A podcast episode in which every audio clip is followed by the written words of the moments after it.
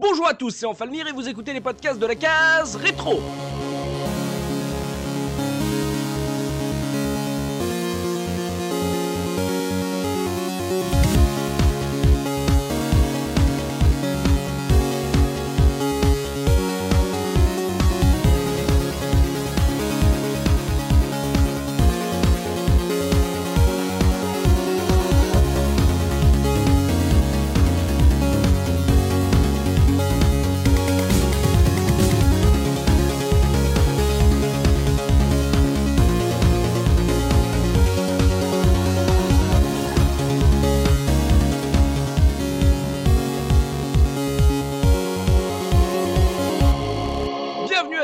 Ce nouveau numéro de votre podcast 100% rétro gaming et pour animer cette émission je suis évidemment accompagné des chroniqueurs de la case rétro.fr avec le papa Looping. Comment ça va Looping? Ça va très bien, bonjour à tous.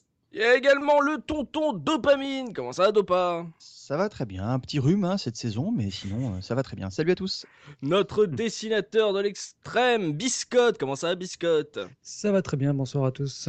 Et notre renard futé, le nouveau Avorpal. Comment ça va Avorpal?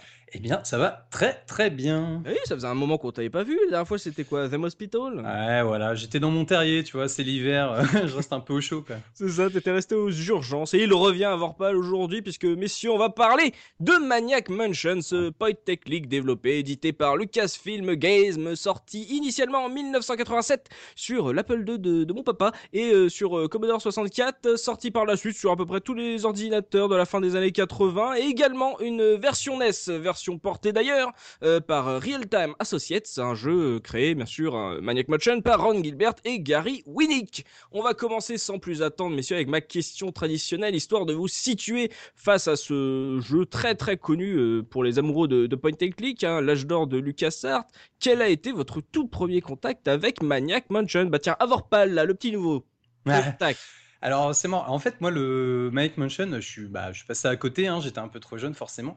Euh, moi, en fait, mon premier contact, c'est quand je me suis vraiment intéressé au point and click, et ça fait, bah, ça fait un an, hein, en fait. Donc, j'ai découvert le jeu il y a un an. voilà, donc, Ah, je, j'ai pas honte hein, de le dire. Et par contre, c'est marrant, je l'ai découvert. Alors, c'est, j'y ai pas joué euh, via un émulateur ou quoi que ce soit. Enfin, si, sur un émulateur, mais j'y ai joué sur un site qui s'appelle archive.org. Je sais pas si vous connaissez. C'est un site qui permet de jouer à plein, plein, plein de jeux, mais sur navigateur, dont euh, Maniac Mansion. Le seul problème, c'est que ça prend pas en charge la souris dans les jeux, donc voilà, j'ai fait le jeu euh, bah, au clavier. voilà, mais, euh, mais ça voilà. évite c'est- de- d'installer euh, DOSBox alors? Ouais, c'est ça, ouais. Et puis c'est bah, rapide, tu vois. Je sais pas, t'es au taf par exemple, entre, Oui. voilà, entre deux gros projets, voilà, tu te fais un petit Maniac Mansion, c'est plutôt cool. Ah, Donc, ouais, il y a un an, donc euh, quand il a commencé à un peu fouiner euh, du côté des point and click. C'est ça. Voilà, Bis- Biscotte, toi, premier contact avec Maniac Mansion? Et ben moi je suis assez vieux pour l'avoir euh, connu euh, à la sortie. Et euh, donc c'est un copain qui me l'avait prêté parce qu'il savait que j'étais fan de, de jeux textuels. Ouais. Et donc il m'a dit bah tiens essaye ça, c'est euh, ça révolutionne le le jeu d'aventure et donc il m'avait filé des disquettes avec euh, des polycopiés de, de de petits graphiques que je ne comprenais pas à quoi ça pouvait servir à l'époque. Et en fait bah, c'était le code de protection euh, photocopié euh, pour que, qu'on peut- que je puisse jouer. Et donc bah, je l'ai connu comme ça, j'ai pas été très très très loin euh, avec avec cette version-là. Et puis après je l'ai redécouvert avec quand il était, il était offert avec Day of the Tentacle. Mhm. Ça m'avait permis de d'y rejouer et d'aller beaucoup plus loin dans le jeu. D'accord, donc pour toi, c'était, d'après ton pote, l'évolution des jeux d'aventure textuels euh, que tu aimais déjà sur micro, quoi. Voilà, ouais. Hmm, bah oui, voilà, c'est ça, on en a pas, on parlait. euh, c'est bien sûr si vous aimez les point and click, il y en a pas mal d'émissions déjà sur la case retro.fr. Il y avait SRAM, il y a les Baphomet, il y a même euh, donc euh, Blade Runner. Enfin, il y a Blade. Runner. Voilà, donc euh, il y a pas mal de jeux comme ça qui nous, qui, ou dans lesquels on remonte en la- dans la jeunesse d'un d'un genre tout entier. Euh, Dopamine, toi, ce Maniac Mansion, tu l'as connu comment, où et quand, avec qui? Alors, euh, je l'ai découvert euh, pas tout de suite à sa sortie parce que j'ai pas connu la version Apple ni les versions Amiga et ST. Je l'avais découvert sur PC à l'époque et chez un copain. Mhm. Euh, et puis le premier contact était, était très enthousiaste parce que l'interface me plaisait, le système était vachement sympa et c'était la une des premières fois où je voyais un jeu qui était aussi bien mis en scène. et immédiatement aussi très frustrant de tourner en rond. Mhm. Euh, on reviendra sur ce traumatisme plus tard, mais euh, Mhm. c'est un jeu que euh, j'ai terminé bien plus tard en fait, parce que ça fonctionnait avec avec ce, avec ce pote et donc on avançait à chaque fois, on essayait d'avancer ensemble à chaque fois, de se donner des idées et puis de trouver des solutions ensemble. Et, euh, et je crois que l'avoir même jamais fini à l'époque. Hmm, Mais donc tu l'as fait à deux avec un pote? Exactement, je l'ai fait avec un pote. D'accord, donc ça fait partie justement des, expériences euh, que tu avais évoquées dans le podcast multijoueur où euh, l'idée de, se faire des jeux solo mais à deux, euh, c'est toujours des, souvenirs comme ça, tu avais envie de partager ça sur le, hors-série. Donc tu as fait ce Maniac Motion à deux, peut-être trop nul, c'est ça On ne sait pas. Bah non, c'est parce que euh, bah, j'ai euh, j'ai deux trois, deux, trois excellents amis avec lesquels je jouais à aux jeux d'aventure notamment, ce genre de choses qui n'étaient pas prévues pour être à plusieurs. Mm. et où euh, il y avait, euh, c'était toujours sympa, il y en a, et on se passait la manette régulièrement. Et puis, il faut dire aussi qu'on avait des sessions de jeu qui pouvaient durer 12 heures. hein. Ah oui. Donc, ça nous dérangeait pas de passer la manette de temps en temps, tu vois. C'est genre euh, un, wargame comme Warsong, euh, si ça évoque euh, des choses chez, certaines personnes, euh, où les parties étaient très très longues, on passait des nuits blanches dessus, en fait. Donc, là, c'était pareil. Par contre, on a lâché beaucoup plus vite parce que c'était frustrant. On verra après pourquoi. Hmm, D'accord, donc jeu en équipe du côté de Dopa et toi, Papa Looping? Premier contact avec Maniac Mansion. Bah écoute, apparemment, moi je vais être le seul à avoir fait la version NES euh, en 92. Donc, euh, par contre, ce que je me souviens, c'est que. Bon, alors, je l'ai eu euh, à sa sortie parce que j'avais vu le test dans les magazines et, et ça me rappelait un peu justement les, les jeux Amstrad dans, dans la lignée des SRAM et tout. Hmm. Et, et je me souviens que justement, parce que c'est un jeu qui est, qui est pas finalement sorti sur Amstrad. Et euh, il a été sur, euh, sur les euh, Atari ST, Amiga. Moi, c'est des bécanes que j'a- que, que j'avais pas. Et, euh, et finalement, en 92, j'avais déjà la Super Famicom. Et euh, j'ai quand même pris euh, le jeu sur NES. C'était, de souvenir, il me semble que c'est le dernier jeu que j'ai acheté sur la NES. Parce Ouais. que justement, je me dis, tiens, bah, c'est le style de jeu que je pouvais, que je pouvais pas faire, quoi, que j'ai pas pu faire sur, que je voyais dans les magazines, euh, sur Atari ST, etc. Donc, euh, bah, je me dis, tiens, euh, ça avait, ça avait l'air vraiment sympa. Donc, j'avais, j'avais pris donc cette version NES, quoi. C'est vrai que c'est très tard en fait hein, pour une sortie NES. Bah ouais, euh, 92, oui. La, la Super Nintendo arrivait en France. Ouais, mais alors, il y a pas mal de jeux comme ça qui étaient sortis sur Master System et NES euh, à la fin. Euh, tu sais pas pourquoi ils les ont, ils, ont maintenu sur cette plateforme-là et c'est des jeux euh, qu'on a souvent oubliés en fait, qui étaient euh, souvent de très bons jeux d'ailleurs. Mm. Euh, ouais, donc ce Maniac Mansion sur NES, sorti très tardive et donc Looping sera notre notre garant de la version console, le consoleux d'un point click. Mon Dieu, il a joué un point click à la manette. on verra ce que ça donne. Bah, je vais rester avec toi justement Looping puisque nous on va se remettre dans le contexte de la sortie de ce Maniac Mansion avec euh, la une du mois, euh, histoire qu'on se replonge justement confortablement dans nos souvenirs. Alors de quoi, dis-nous tout, de quoi on parlait à l'époque de la sortie de Maniac Mansion? Alors, faut savoir que donc la version, comme tu l'as dit en début d'émission, la version euh, Commodore et Apple II est sortie en octobre 87. Donc, euh, au niveau presse euh, vidéoludique, euh, c'était pas encore très. C'était pas de la folie. Voilà, hein. j'ai regardé un peu comme ça. par exemple, Joy- Joystick Hebdo, ça a commencé en novembre 88 et Amstrad 100% en février 88. Donc, Hmm. post 88, il y avait quasiment que Tilt. Parce que faut, sa- faut savoir que Tilt, ça a co- commencé en 82 quand même. hein. Donc, euh, Ouais, donc- pionnier. voilà. Donc euh, j'avais le choix donc en- sur la pour au niveau de la de la une euh, entre la, la, ver- la sortie de la version euh, Apple II ou donc de 87, mais j'ai pris une, une, une jaquette de la version PC en mars 88 parce que je trouve cette une formidable de Tilt. Donc c'est le numéro euh, 52 de Tilt qui valait 20 francs, 20 Euh, francs, madame. 3 euros à l'heure actuelle. hein, les- Oh mon dieu. et c'est une jaquette euh, qui est euh, vraiment classe. Euh, donc on a euh, donc deux, euh, deux judokas qui se, qui se tapent dessus. Et euh, donc on en a un qui est représenté en, en dessin quoi. Et l'autre qui... Alors, le jour où tu verras un judoka foutre un kick euh, Ouais. à son adversaire, Oui c'est plutôt du karaté. Il ça. aura perdu. Ouais, voilà ouais.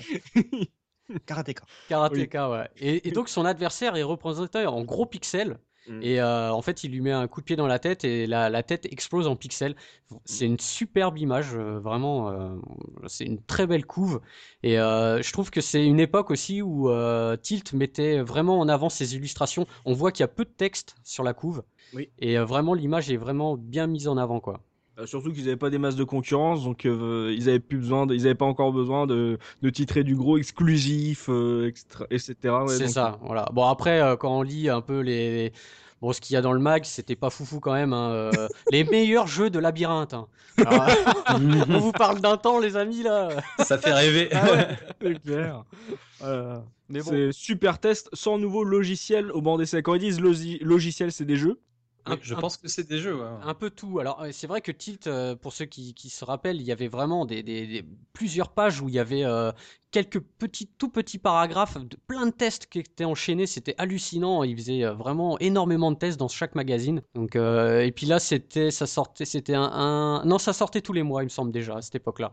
C'est un mensuel? Il me semble, ouais. Ah, tout à fait. ouais. Mm. Donc voilà, mais c'est ouais, c'est c'est bien de se replonger dans un jeu assez vieux pour pouvoir montrer une, une couve de tilt et en plus une belle couve euh, comparé à ce qu'on a connu dans les années 90 où c'était euh, l'excel, l'exubérance. Celle-là, elle est, elle est très classieuse. euh, voilà, donc euh, n'hésitez pas à aller sur le site justement pour la voir et voir un peu, voilà, sentir euh, l'ambiance de la sortie euh, de Maniac Mansion. Euh, on va jeter maintenant un œil au dos de la boîte du jeu avec euh, le pitch, euh, histoire de voir comment on nous avait vendu euh, ce Maniac Mansion euh, à l'époque. Biscotte, c'est toi qui es chargé de cette rubrique, fais-nous rêver. Alors, euh, bah, comme on a dit, il est sorti sur pas mal de supports, donc j'ai eu le choix entre les pitchs. Mhm. Euh, je vais vous épargner la version NES euh, parce que là, c'est euh, quasiment un roman qui a écrit euh, derrière la, la jaquette. Euh, je suis parti sur la version euh, PC et euh, donc le pitch euh, dit ceci.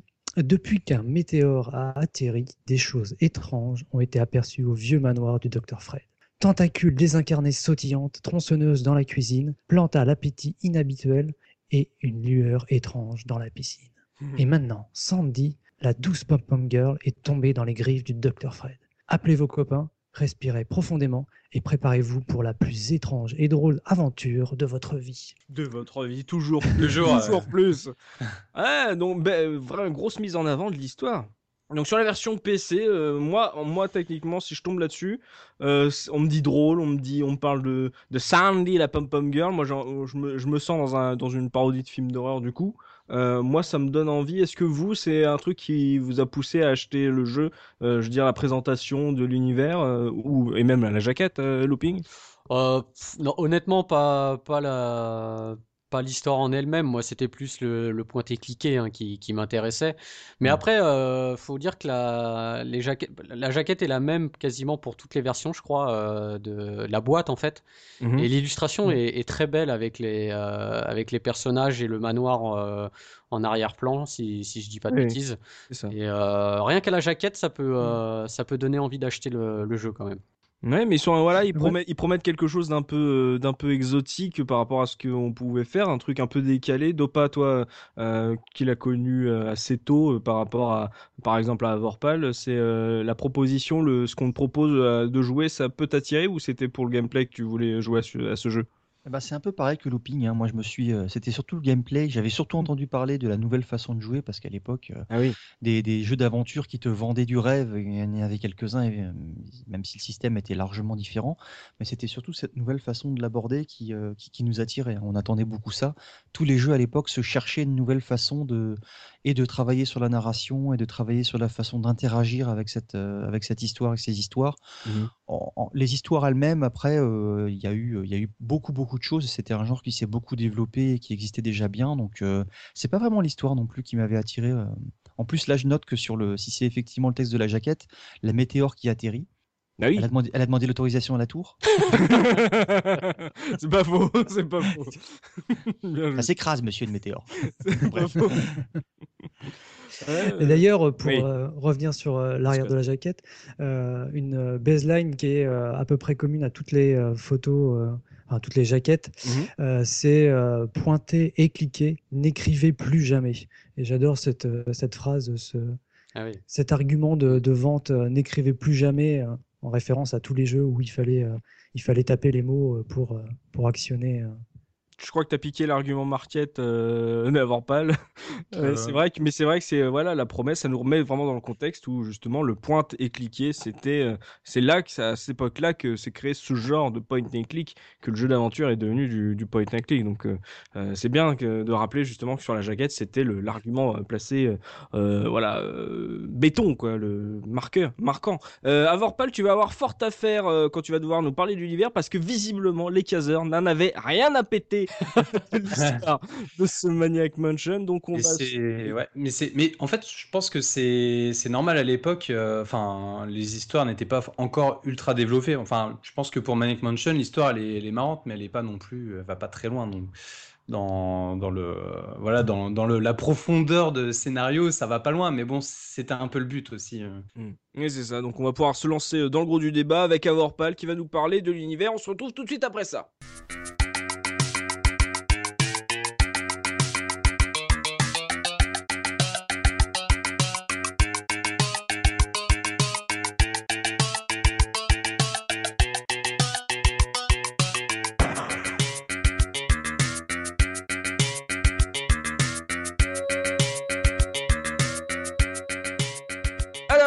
pu voir avec Biscotte euh, la mise en avant d'un univers assez loufoque, inspiré euh, largement euh, des films d'horreur de, série B, là, avec la tronçonneuse, la, le, météore qui atterrit et qui fait de, choses étranges là dans le manoir de, ce dangereux docteur. donc on sent un petit ton parodique. donc je me tourne vers toi, Vorpal, grand amoureux du genre pointé cliqué.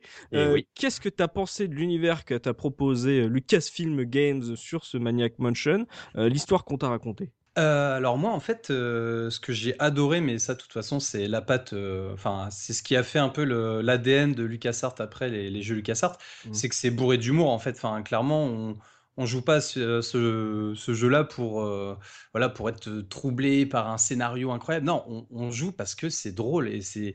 Enfin, il y a, y a, plein de petites. Enfin, je vais pas spoiler la fin, mais il y a, y a Enfin, moi, avec la, la, dernière ligne de dialogue à la fin entre le, le docteur et et comment un, des protagonistes, euh, moi ça m'a fait marrer. Enfin, j'ai pas envie de spoiler donc je vais pas la dire, mmh. mais euh, je pense que bon, même si le jeu il est sorti en 87, euh, c'est. Oui, oui. les gens qui ont. voilà. Voilà.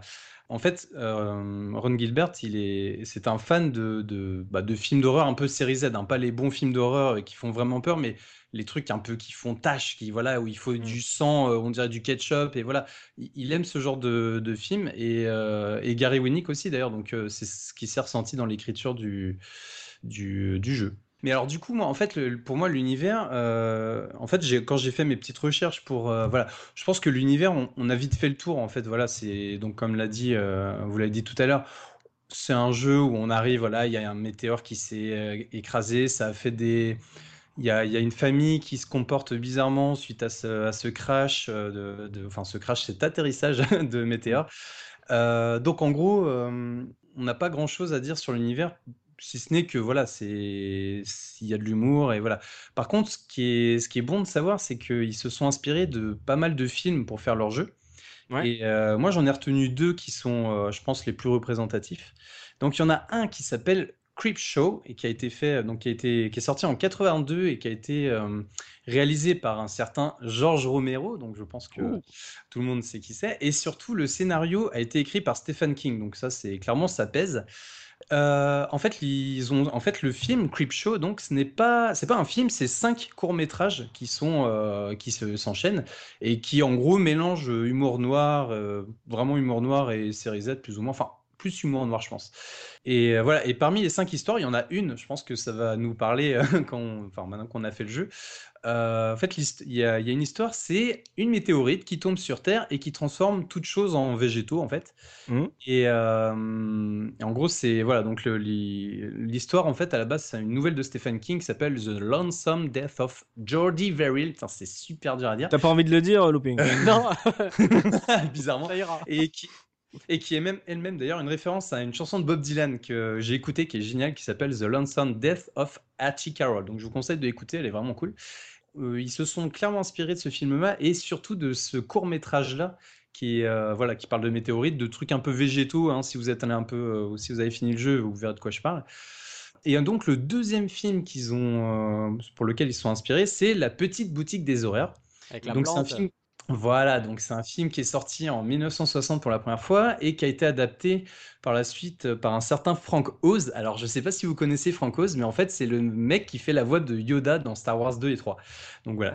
Et donc, c'est un réalisateur aussi. Enfin, C'est le cousin de prof, non? Voilà. Et euh, donc, voilà. donc, placé. Oui. C'est clair. Et donc le, le film est sorti en 86 et en fait c'est l'histoire d'un fleuriste qui découvre un jour par un, un jour d'éclipse, il découvre une plante qui a la particularité de se nourrir de sang humain. Voilà, donc encore une fois, euh, je pense qu'on fait le rapprochement assez facilement avec The Maniac Mansion. Et euh, donc voilà, donc en gros ça c'est plus ou moins les, les films pour lesquels ils sont inspirés. Après il y a d'autres choses. hein. Franchement, enfin, je pense que quand on voit le docteur Fred Edison, d'ailleurs son nom de famille, euh, on peut penser tout de suite à des mecs, bah voilà, des, le, le cliché un peu du scientifique timbré, euh, Dr Frankenstein ou euh, Herbert West, le, le mec qui réanime des méca, des méca, ah, pardon, des mec, ah, j'arrive pas à le dire, putain, des macabées euh, dans une nouvelle de Lovecraft. Hmm. Donc voilà. Donc, Ça, donc en gros, là, donc là, c'est les inspirations et l'histoire. Et donc ça, c'est euh, les inspirations pour l'univers et l'histoire à proprement parler. C'est quoi? C'est donc c'est des lycéens qui veulent récupérer leur copine Sandy euh, dans le manoir de ce fameux Fred Edison. C'est ça. Donc en fait, euh, il y a un, il y a un mec qui s'appelle Dave Miller. En fait, il, il se fait enlever sa petite, euh, sa petite amie par, euh, bah, par le prof, enfin le docteur, euh, docteur Fred. Et du coup, il rassemble une équipe de choc pour aller le, pour aller le, la sauver. Donc euh, il y a, voilà, il y a tous les personnages. Donc il y a, euh, moi, le personnage que je préfère perso, c'est euh, mince, j'ai plus son nom, celui qui a Bernard. des lunettes. Bernard. Bernard, voilà. Alors lui, c'est le, le mec dès le début. euh, bon alors les gars, on y va et tout. euh, on, on va la sauver, mais euh, réfléchissez bien si vous venez parce qu'il va y avoir du danger. Puis t'as le mec qui dit, ok, bah je me casse. Demi-tour. voilà. Ah donc- ouais. Ouais, non mais c'est voilà. Donc j'adore ce personnage-là. Bon, il y en a d'autres un peu plus euh, clichés. Par exemple, bon, il y a le Jeff le surfeur. Enfin voilà, il y a les persos sont, euh, sont assez variés, mais ils sont tous, c'est tous des persos un peu clichés. Hein. C'est, ça va pas très loin. Enfin, genre euh, Sandy, la pom-pom girl blondasse qui se fait enlever. Merci quoi. Même, je pense qu'à l'époque c'était déjà cliché, mais Ah mais c'est fait exprès là quand tu joues sur le- Mais- les films. Z, il faut. c'est ça. Mais c'est ça, c'est ça qui est, c'est assumé de A à Z et c'est c'est ça qui fait la, la force du jeu. Et voilà, c'est ça qui est drôle en fait. Moi, c'est ça que j'adore. hein. Ça me fait penser au, au Ok. slasher euh, movie, euh, tu sais, les screams et tout. Bon, Mm. alors, euh, les gars, euh, on fait deux groupes de 1. il y en a un qui va au grenier, il y en a un qui va à la cave. Ah ouais, Tu sais, mais, c'est mais moi vraiment ce j'adore. délire-là. Bah oui, c'est exact. J'adore ce genre de film, c'est complètement mais con. à chaque- Mais je sais pas, le, le mieux pour moi, c'est tu sais, tu fais la, tu fais une soirée avec des potes, un peu de bière et tout, et tu regardes un film comme ça et tu te marres parce que t'as les mecs qui prennent les décisions les plus irrationnelles du monde, genre euh, ouais ouais, on va se séparer, c'est une bonne idée parce que comme ça, on voilà, on, sera un peu partout, mais non, tu, tu te fais désinguer et voilà, tu. La Maniac Bah, Mansion, c'est ça, exactement. Ouais, ouais, bah, Mais on, on le ressent quand on joue justement looping euh, le côté je, je joue une parodie de slasher. Oui, oui, parce que par exemple, euh, je prends un truc tout bête, quand tu rentres dans la maison, tu rentres dans la, dans la cuisine et tu as une tronçonneuse qui est accrochée au, au mur avec, plein- avec un gros splash de sang. Donc Mhm. la tronçonneuse, quoi, directement, tu vois, euh, Massacre à la tronçonneuse, il y a la grosse référence tout de suite. euh, voilà, Qui tâche. voilà, qui tâche. euh, Il y a, y a le côté lycée qui ressort aussi vachement euh, Mm, mm. dans le jeu, quoi. Donc, Mais Attends, t'avais quel âge toi à l'époque de la NES bah, non, bah, le jeu, moi, j'ai eu en 92. Donc, Oui, euh, ça me dit pas quel âge tu avais. Je veux pas dire son âge. si, si, j'avais 13 ans déjà. Donc, euh, et, et ça te parlait cet univers toi? Bah, remarque, les, les, les slashers euh, en 92, c'était pas non plus encore beaucoup. ça, ça se lançait, hein, c'était une époque où ça, Oui. ça se lançait en VHS, mais dire toi, est-ce que tu le prenais déjà en 92 à, à la parodie, à la rigolade Alors, je le prenais pas à la parodie, non. chair de poule? Ouais, non, je- oui, plutôt chair de poule. Je le prenais pas à la parodie parce que euh, justement dans l'univers, euh, moi la, la famille, donc euh, donc euh, euh, le euh, la, la- comment elle s'appelle, Emna, euh, euh, le fils qui s'appelle, euh, je sais plus comment, euh, Ed. Ed, voilà. Enfin, la, famille, moi, me faisait peur. Euh, quand, quand- quand je me baladais dans la maison, euh, Ouais, rencontré. ouais, je voulais pas les Ouais, mais- rencontrer. Ils me faisaient Non, mais c'est flipper. le stress, hein. C'est Ouais. le stress de les voir. Tu te dis, il va m'arriver une merde, quoi. Ouais, en plus, ils te courent après, ils essayent de te choper. Donc toi, tu es obligé de, de courir pour, euh, pour sortir. Et, euh, et moi, ça me faisait assez flipper. Et en plus, euh, bah, des fois, quand tu rentrais dans des pièces où c'était sombre, euh, euh, voilà, il y avait un petit côté, un petit côté flip quand même. D'accord, donc toi c'était entre l'aventure et un petit peu de, d'hor- un petit peu d'horreur, mais euh, juste ce qu'il faut pour, euh, pour quelqu'un de ton âge, quoi. Ouais, C'était- je pense que je, Ça faisait pas trop peur. je pense que je le prenais pas pour une parodie à l'époque. Ça me fait penser à moi quand je regardais Hot Shot. Euh, Moi, je le regardais comme un film d'action. hein. Donc, je peux, je peux comprendre. Dopa, toi, justement, le côté parodique, toi, tu l'avais senti, euh, ce que racontait Avorpal, ou euh, justement, à l'époque, un peu comme Looping, euh, il te faisait peut-être un peu flipper par moment? Alors moi je l'ai je l'ai pas senti et je pense que c'est pour ça que j'ai pas trop apprécié le jeu à l'époque et qui m'a qui m'a marqué euh, surtout pour ce que euh, je n'avais pas apprécié. Ouais. Euh, et j'ai pas adhéré au côté slasher. C'est des films. euh, j'ai maintenant je me mets en je peux me mettre au troisième, quatrième, cinquième degré. Moi j'avais adoré Hot Shots parce que j'avais adoré Top Gun à l'époque. Mais sur les films de, de slashers, comme j'ai jamais été amateur du, du genre, j'ai pas du tout saisi les références. Je suis passé à côté de, de, de- de plein de choses, je pense, au niveau de l'humour. Et puis, le peu que j'avais vu dans ce genre-là ne me faisait pas peur et je trouvais ça, je trouvais ça idiot parce que j'avais pas pris le recul euh, nécessaire par, par rapport à ce genre de choses, quoi. Euh, les, les, les, les films de référence en horreur que j'avais moi à l'époque, c'était des trucs. euh, alors, je sais, maintenant, je saurais pas dire, mais je pense que c'est sorti avant quand même. C'était euh, comment s'appelle ce film, L'Exorciste. Oui. Euh, donc euh, qui n'est pas du tout un truc euh, série Z. non, pas du tout, coup. je confirme. tu vois. Donc, euh, j'ai pas du tout, moi, fait le, euh, fait le parallèle ou le rapprochement je dis, avec, avec les films de série Z. Donc, je suis passé, mais totalement à côté de ça. Et pour moi, ça a été plutôt quelque chose qui a, euh, qui a desservi le jeu plutôt que de, de, de, de le servir, justement, puisque le, le gros point fort de, ces jeux-là, et après, par contre, j'y ai adhéré avec les Day of the Tentacle et les autres jeux de la série de LucasArts, Mhm. c'était euh, cet humour euh, référencé. Donc, euh, ça veut dire que, contrairement à, par exemple, à un Monkey Island, Mani- ce Maniac Mansion, ça demande un peu plus de bagage euh, culturel, on va dire, pour, aux joueurs pour justement le rire des références. Je, je dirais pas forcément que ce soit. Alors oui, un bagage culturel spécifique à ce moment-là. Effectivement, quand on est dans cette euh, dans cette mouvance-là, je pense qu'on est plus apte à, à adhérer à ça. Après, c'est pareil un petit peu pour les autres jeux. hein. Quand on est dans l'univers euh, dit nerd ou geek, il y a des références qu'on va qu'on va avoir et euh, des choses auxquelles on va réagir. euh, qui, va laisser totalement de marbre la, la personne lambda. quoi. Après, Mhm. dans, dans Monkey. Island, par exemple, tu, tu vois, dans, le- dans le texte, il y a, il y a des choses drôles, quoi. Il y a souvent des, des répliques drôles. Dans, Mon- dans Maniac Mansion, moins quand même. Il y a des références qui sortent, Mm. mais il n'y a pas, euh, ouais, il y a pas vraiment de texte très drôle en soi, quoi. Dans, dans C'est de l'humour que- plus pointu dans Maniac Mansion. alors. Oui, voilà, ouais. D'accord. De Biscotte, euh, tu rejoins qui là- là-dessus? Bah, moi déjà à l'époque en fait euh, vis- rien que visuellement je voyais que c'était on était dans un certain humour parce que les personnages ont des grosses têtes par rapport à des corps assez filiformes et, euh, et rien que bah, les personnages enfin les, les méchants le docteur Fred euh, et, et sa famille ils sont bleus. Donc c'était c'était déjà des, des codes pour moi qui me disaient que c'était pas c'était pas c'était pas sérieux en fait. Même les, les tentacules c'est pas les ennemis euh, les plus les plus dangereux dangereux en soi en fait. C'est surtout que eux ils vous empêchent de passer mais mais ils vous font pas de mal dans, dans le jeu en fait on, on meurt pas si facilement que ça Mm. à part à part deux trois scènes où euh, où c'est totalement gratuit Ouais. mais euh, il- enfin le côté slasher je l'ai pas je l'ai pas vraiment ressenti puisque c'était il y a vraiment aucune violence il y a, il y a très très peu d'animation il y a, il y a juste des animations où les personnages marchent mais il n'y a pas euh, enfin visuellement c'est Oui, il n'y a pas, de euh, découpage de tête. Attention. euh, oui. De toute façon, c'est pas un film, de- enfin c'est pas un jeu d'horreur. De toute façon, c'est un, enfin à la base quoi. Et puis de toute façon, enfin je pense qu'ils ils auraient pu aller plus loin dans le délire. Mais d'ailleurs, je, je crois me souvenir avoir lu un truc là-dessus qui disait qu'à la base, ils voulaient faire un jeu sérieux. Et c'est euh, Ron Gilbert qui a dit euh, non non, faut partir sur un truc un peu plus, euh, un peu plus marrant quoi. Enfin, et je pense qu'il a un peu posé les bases de, des jeux LucasArts en fait, parce qu'il est, il a voulu partir Bah, dans. Ne serait-ce que quand, il écrit, quand, ils, quand ils font le, le script, le, le gars appelle le script Scum, donc euh, Hmm. forcément il a, il a le sens de l'humour, hein, il a le sens du jeu oui. de mots. hein. Ah oui oui.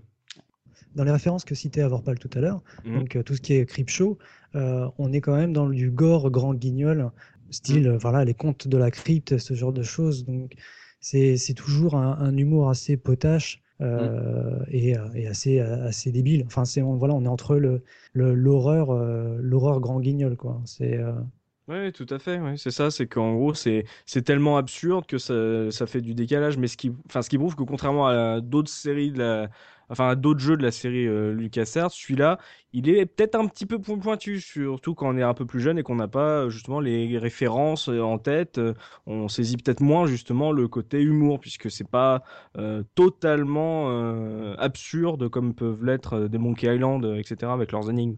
Et surtout, voilà, c'est aussi ça qui faisait l'humour dans certains LucasArts, c'est justement euh, la résolution des énigmes. Et donc, on, va, on le verra de toute façon dans le gameplay. Est-ce que justement les énigmes sont drôles à, découvrir ou est-ce qu'elles peuvent être frustrantes? Euh, Sur l'histoire en elle-même, donc euh, il y a plusieurs personnages, il y a des personnages secondaires, des tentacules qu'on verra peut-être dans un épisode d'après, on ne sait pas. voilà, un petit côté slasher. c'est une histoire qui se suit de looping. Dopa, vous avez dit que vous étiez intéressé euh, par, à ce jeu justement pour euh, les innovations qu'il promettait dans son gameplay. Est-ce que l'histoire vous a quand même accroché? Dopa t'a dit que toi ça t'avait euh, desservi le gameplay looping. Est-ce que c'est le cas aussi pour toi?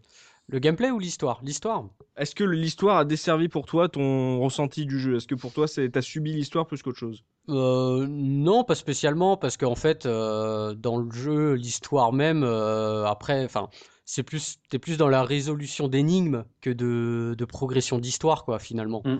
Il y a, pas euh, l'histoire, euh, elle est, elle avance pas. Elle avance pas, elle est toute simple. C'est euh, tu rentres, tu sauves Sandy. Voilà, tu sauves Sandy, mmh. tu rentres dans le manoir, tu dois te débrouiller pour arriver jusqu'à elle et, mmh. et la délivrer. Il y, a vraiment, en fait, l'histoire, elle, évolue pas plus que ça. Enfin, elle évolue. Mmh. Si elle évolue, on va dire, par rapport au, choix des personnages que tu vas faire. tes actions avec tes personnages vont avoir une histoire différente finalement. D'accord. Qui va amener à une conclusion différente, parce que le jeu a plusieurs fins. Et, euh, mhm. et selon la, team, parce que tu, comme on l'a dit, tu es obligé de prendre Dev dès le début, et tu peux choisir deux acolytes.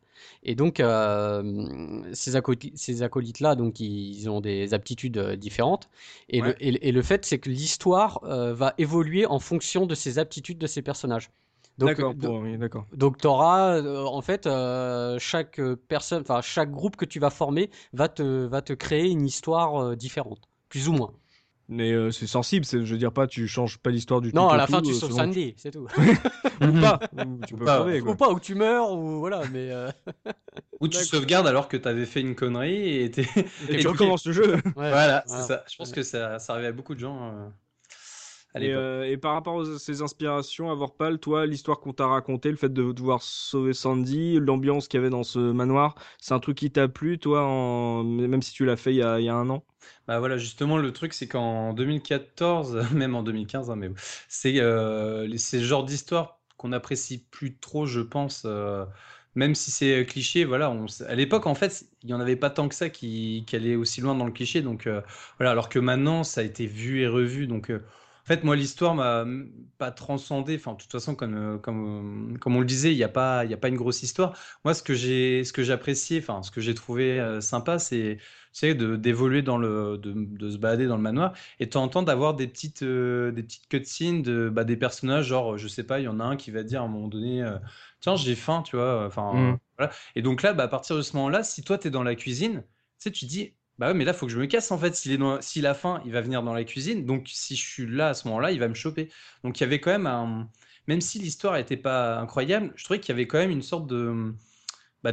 On avait un stress euh, par rapport bah, à la famille euh, Edison parce que ben il se baladait. Euh, fallait, faut bien faire gaffe de fermer les portes derrière soi parce que bah, si tu laisses les portes ouvertes, des fois tu peux te faire surprendre. Enfin, voilà, des petites. En fait, c'est presque du survival horreur quelque part, mais sans, sans la possibilité de mourir, même si on peut se retrouver un peu dans, bah, dans les ennuis si on se fait trop. Parce que quand, en fait, quand on se fait attraper, on, se retrouve dans une geôle, en fait. Euh, voilà, on est enfermé et en gros, bah, il faut, faut un peu ruser, il faut trouver une clé, bref, pour euh, mmh. pouvoir sortir. Donc, euh, voilà, moi, je pense que c'est un peu une sorte de survie à l'horreur sans, voilà, avec une histoire très légère. Et...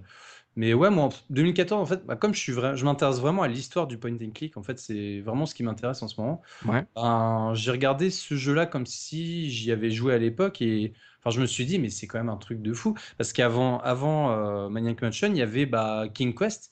Mais King Quest, enfin, je sais pas si vous l'aviez fait à l'époque. Moi, j'ai. Bah, ah ouais. Mais c'est une horreur. Vous, il, faut, il faut trouver. En fait, c'est une, une, console en commande et il faut, euh, faut taper le verbe parfait Euh, Mhm. pour, euh, pour faire une action. Par exemple, attraper euh, une pierre, bah faut faire attraper pierre, quoi. Mais si tu écris attraper avec un seul T, bah tu, tu- ça marche pas. Oui, si tu sais pas écrire, oui.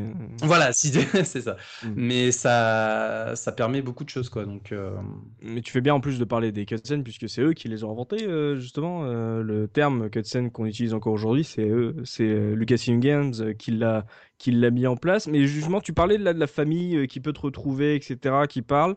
Euh, avant de passer au gameplay, est-ce que euh, dans l'histoire, est-ce que le- les mouvements de la famille dans le manoir sont un peu aléatoires ou est-ce qu'ils sont gérés, euh, est-ce qu'ils sont pensés un peu comme The Last Express de Jordan Mechner, Looping? En fait, il y a un, y a un timer dans le jeu, en fait. C'est-à-dire que quand tu vas faire des- certaines actions ou euh, tu vas attendre certains moments euh, en durée, il y a Ouais. des, il y a des cho- il y a les, les cutscenes du jeu vont se déclencher.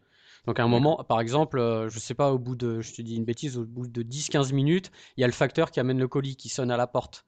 Mhm. Donc ça, peu importe ce que tu feras dans la maison, tu iras te balader dans le grenier, en bas, machin, à ce moment-là, ça va se déclencher. Donc il y a, quand même un fil conducteur, enfin il y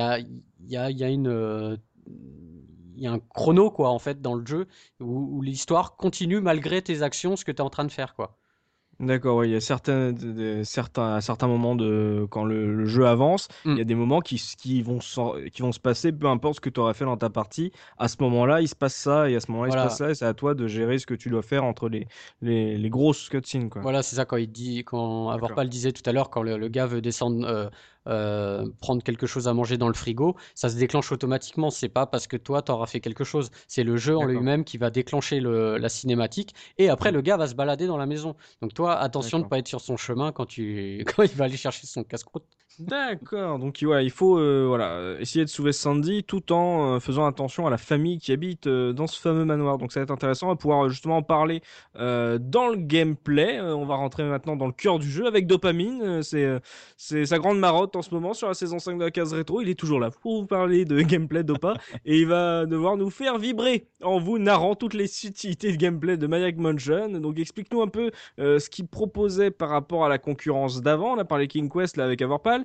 Et est-ce que voilà, on peut retenir aujourd'hui de ce jeu, ben, même si on le sait, on, le répète souvent quand on fait les podcasts sur les point and click, c'est un style, c'est un genre, des mécaniques qui évoluent au fur et à mesure. Euh, ce Maniac Motion, quand il sort, est-ce qu'il est à ce point révolutionnaire? Et qu'est-ce qu'on peut en retenir aujourd'hui? Bah, il est à ce point révolutionnaire que ce qu'on peut en retenir aujourd'hui, c'est que le mécanisme de base de quasiment euh, tous les jeux d'aventure euh, point and click aujourd'hui sont basés sur euh, la mécanique qui a été créée à ce moment-là, puisque comme le disait Avorpal avant, les, jeux d'aventure étaient textuels, c'est-à-dire que on avait la description d'une scène, de ce qu'il y avait autour, et il fallait utiliser le bon verbe pour la bonne action, effectivement ramasser la pierre ou la jeter au personnage ou parler au personnage, et évidemment pour ajouter un petit peu à la complexité de la chose, la plupart des jeux l'époque étaient en anglais.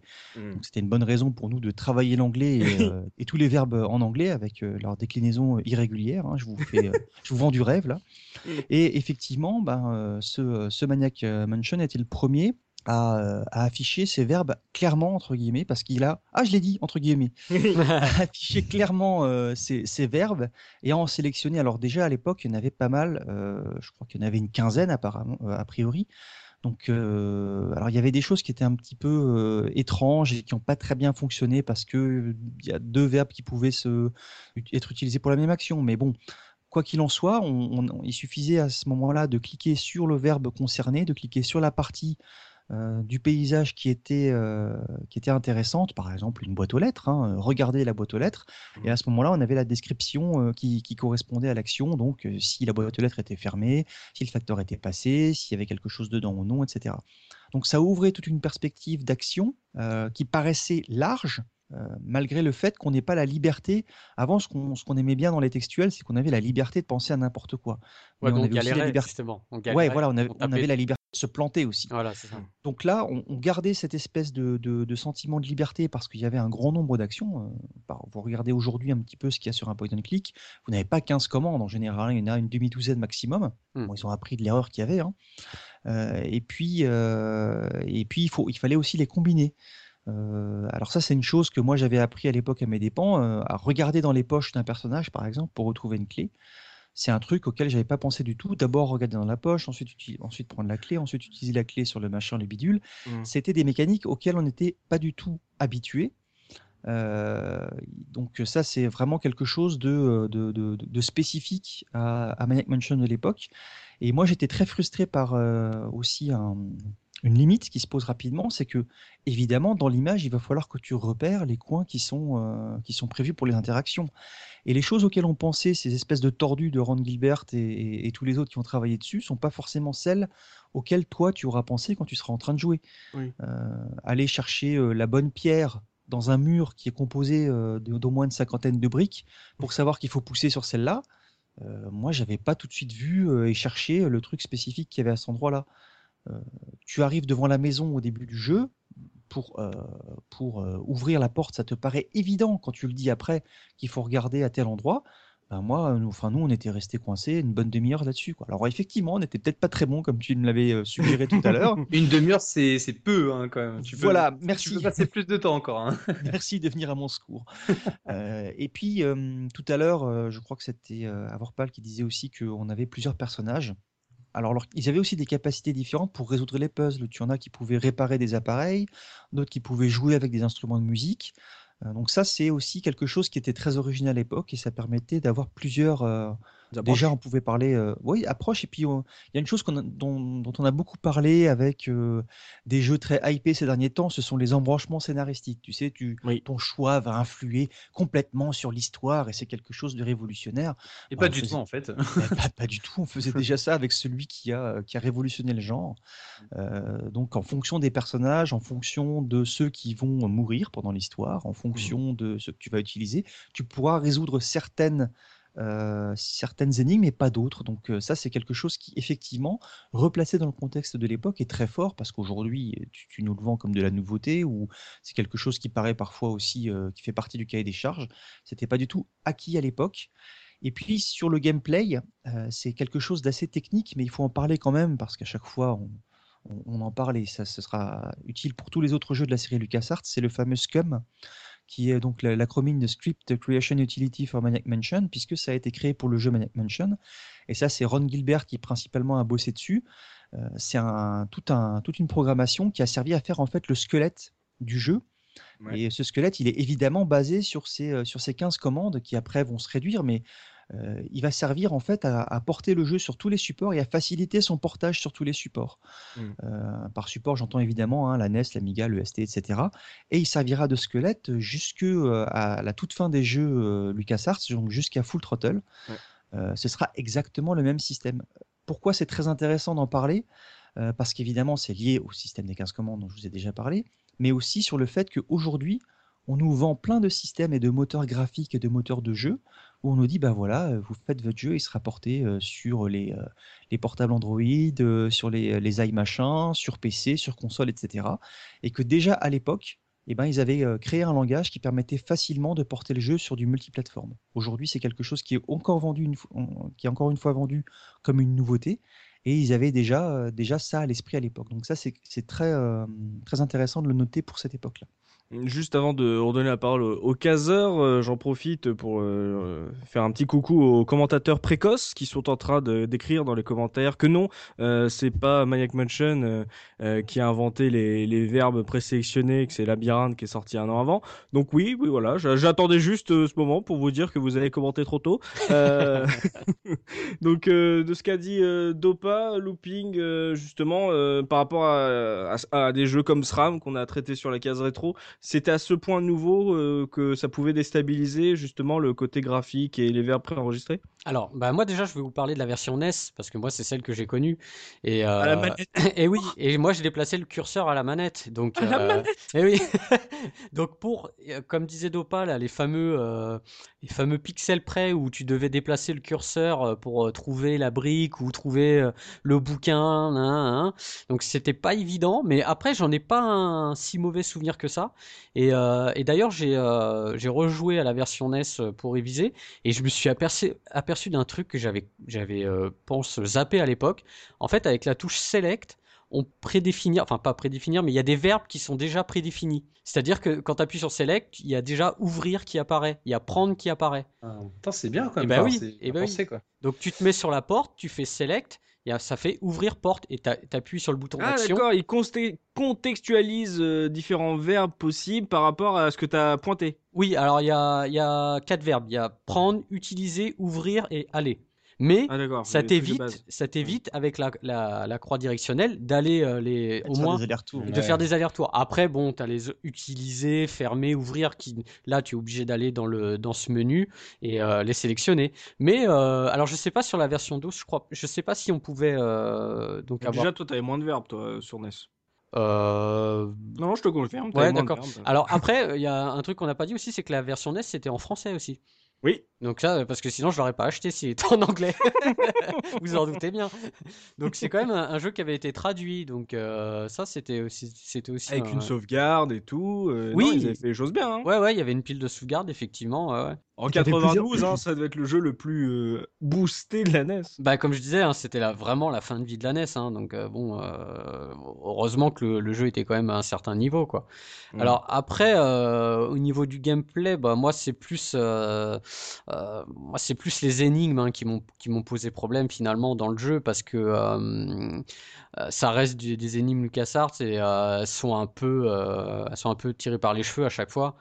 Donc honnêtement, je pense que moi je me rappelle avoir fini le jeu, mais avec sûrement avec une soluce d'un magazine, parce que c'est pas, tu, tu trouves, enfin, c'est difficile de, résoudre les énigmes. Euh, elles, elles, sont pas, euh, comment dire, innées. Oui, voilà, ouais, voilà. C'est honnêtement, si tu tu connais pas la solution, euh, c'est difficile. Surtout quand t'es quand jeune, quand t'es quand t'as pas beaucoup d'expérience dans le jeu vidéo.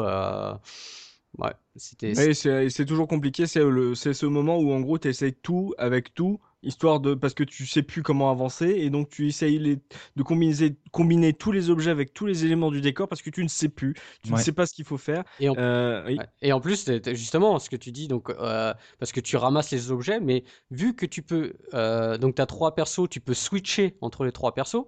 Ah, ça, c'était pas, mal aussi pour l'époque de pouvoir switcher à n'importe quel moment entre euh, un personnage, peu importe où mm. il se trouve dans la maison.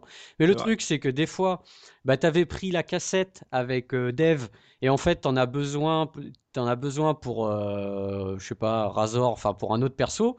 Tu es obligé d'aller voir l'autre perso et lui donner la cassette. Euh, enfin, tu es obligé de rejoindre les deux personnes. Ils ont, ils ont pas des poches communes. Non, il n'y a pas comme de les Comme les coffres dans Resident Evil, c'est pas commun, quoi. Ils sont pas en Bluetooth. Et quand tu le rejoins, tu te fais toper. ouais, c'est ça.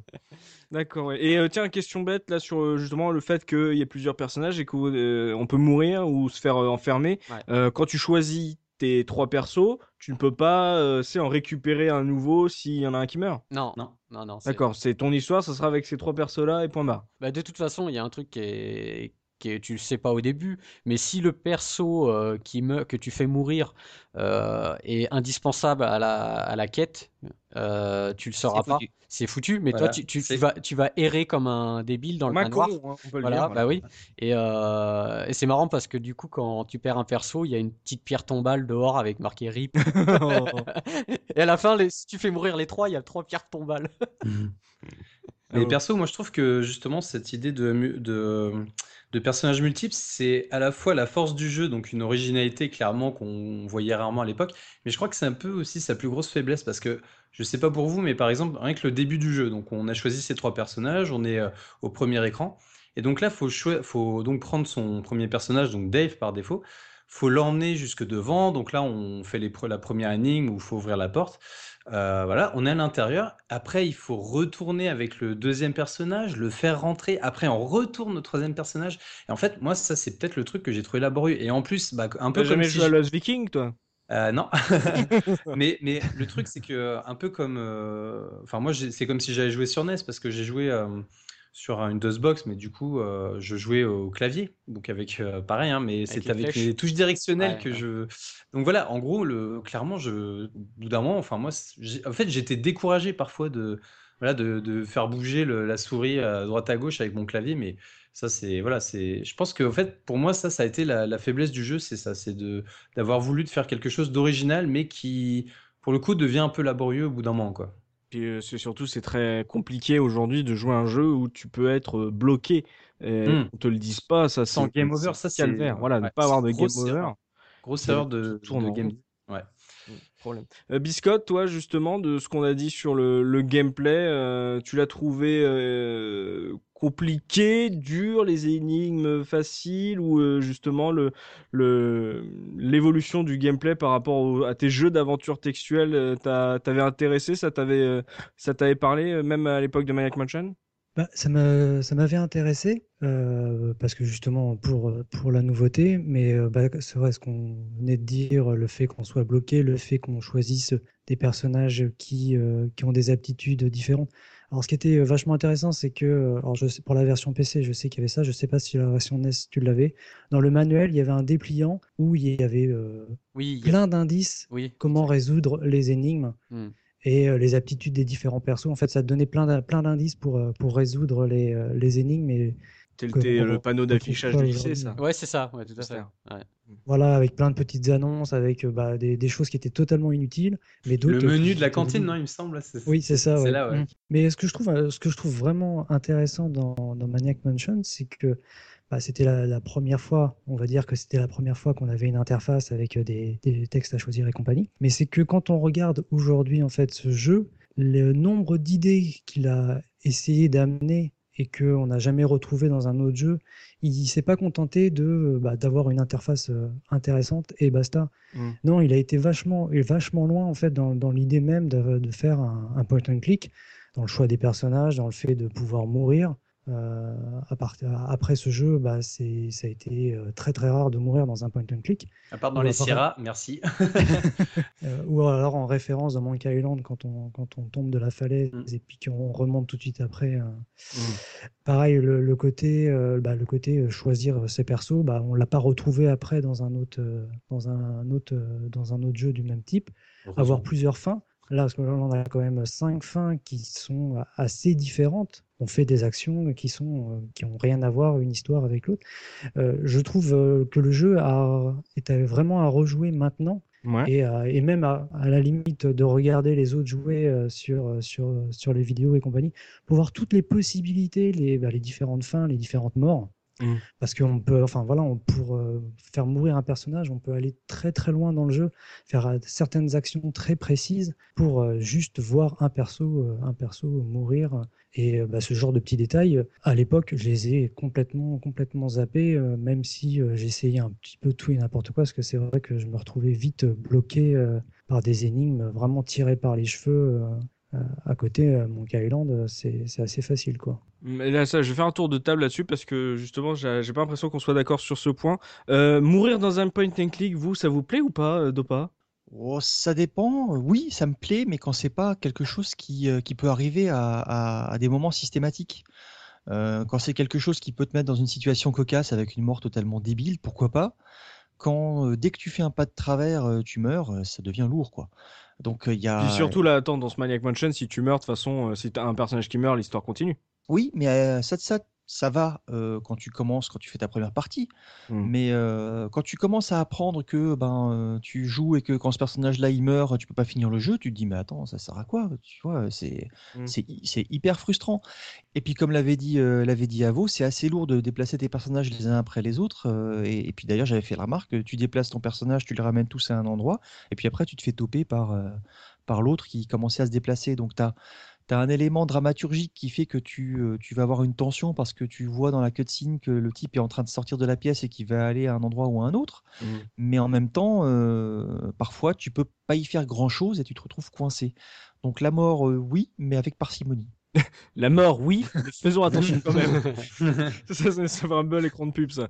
Amourpal, toi, justement, le, le fait de pouvoir mourir dans un point and click, euh, et dans ce cas-là, dans Maniac Mansion tout particulièrement, toi, t'aimes ça dans un point and click Non, ça ne, je déteste ça quand je suis, quand ça met face à un mur. Par contre, quand, quand c'est, on va dire quand c'est humoristique ou quand, enfin, par exemple, j'ai en tête un jeu qui est sorti il y a pas trop longtemps qui s'appelle Stasis, donc un, un point and click d'horreur.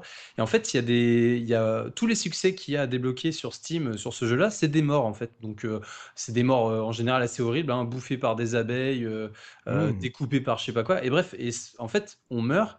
Et tout de suite après, on reprend euh, derrière sans que ça impacte trop. Qu'on... Voilà, donc ça, c'est c'est bien. Mais par contre, quand Maniac Mansion, non, enfin, clairement, je l'aurais découvert à l'époque, parce que moi, je me suis quand même renseigné sur le jeu avant, et, et clairement, euh, je savais qu'il y avait ces pièges-là, donc j'ai fait attention. Ouais. Et, mais si à l'époque, voilà, j'avais joué trois heures, j'aurais, enfin, si j'avais sauvegardé à un moment donné un peu crucial et que, ah ouais, mais ça veut dire que là, j'ai sauvegardé, mais je peux plus revenir en arrière et que ma partie, elle est ruinée, bah là, ça m'aurait gavé, quoi.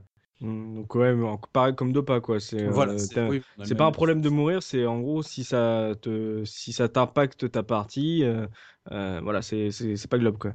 Euh, Looping, t'es d'accord avec tes deux comparses? Ah oui, pareil. Bah moi, euh, du moment que le, le seul problème dans le jeu, c'est finalement c'est qu'on te prévient pas que que t'es bloqué quoi.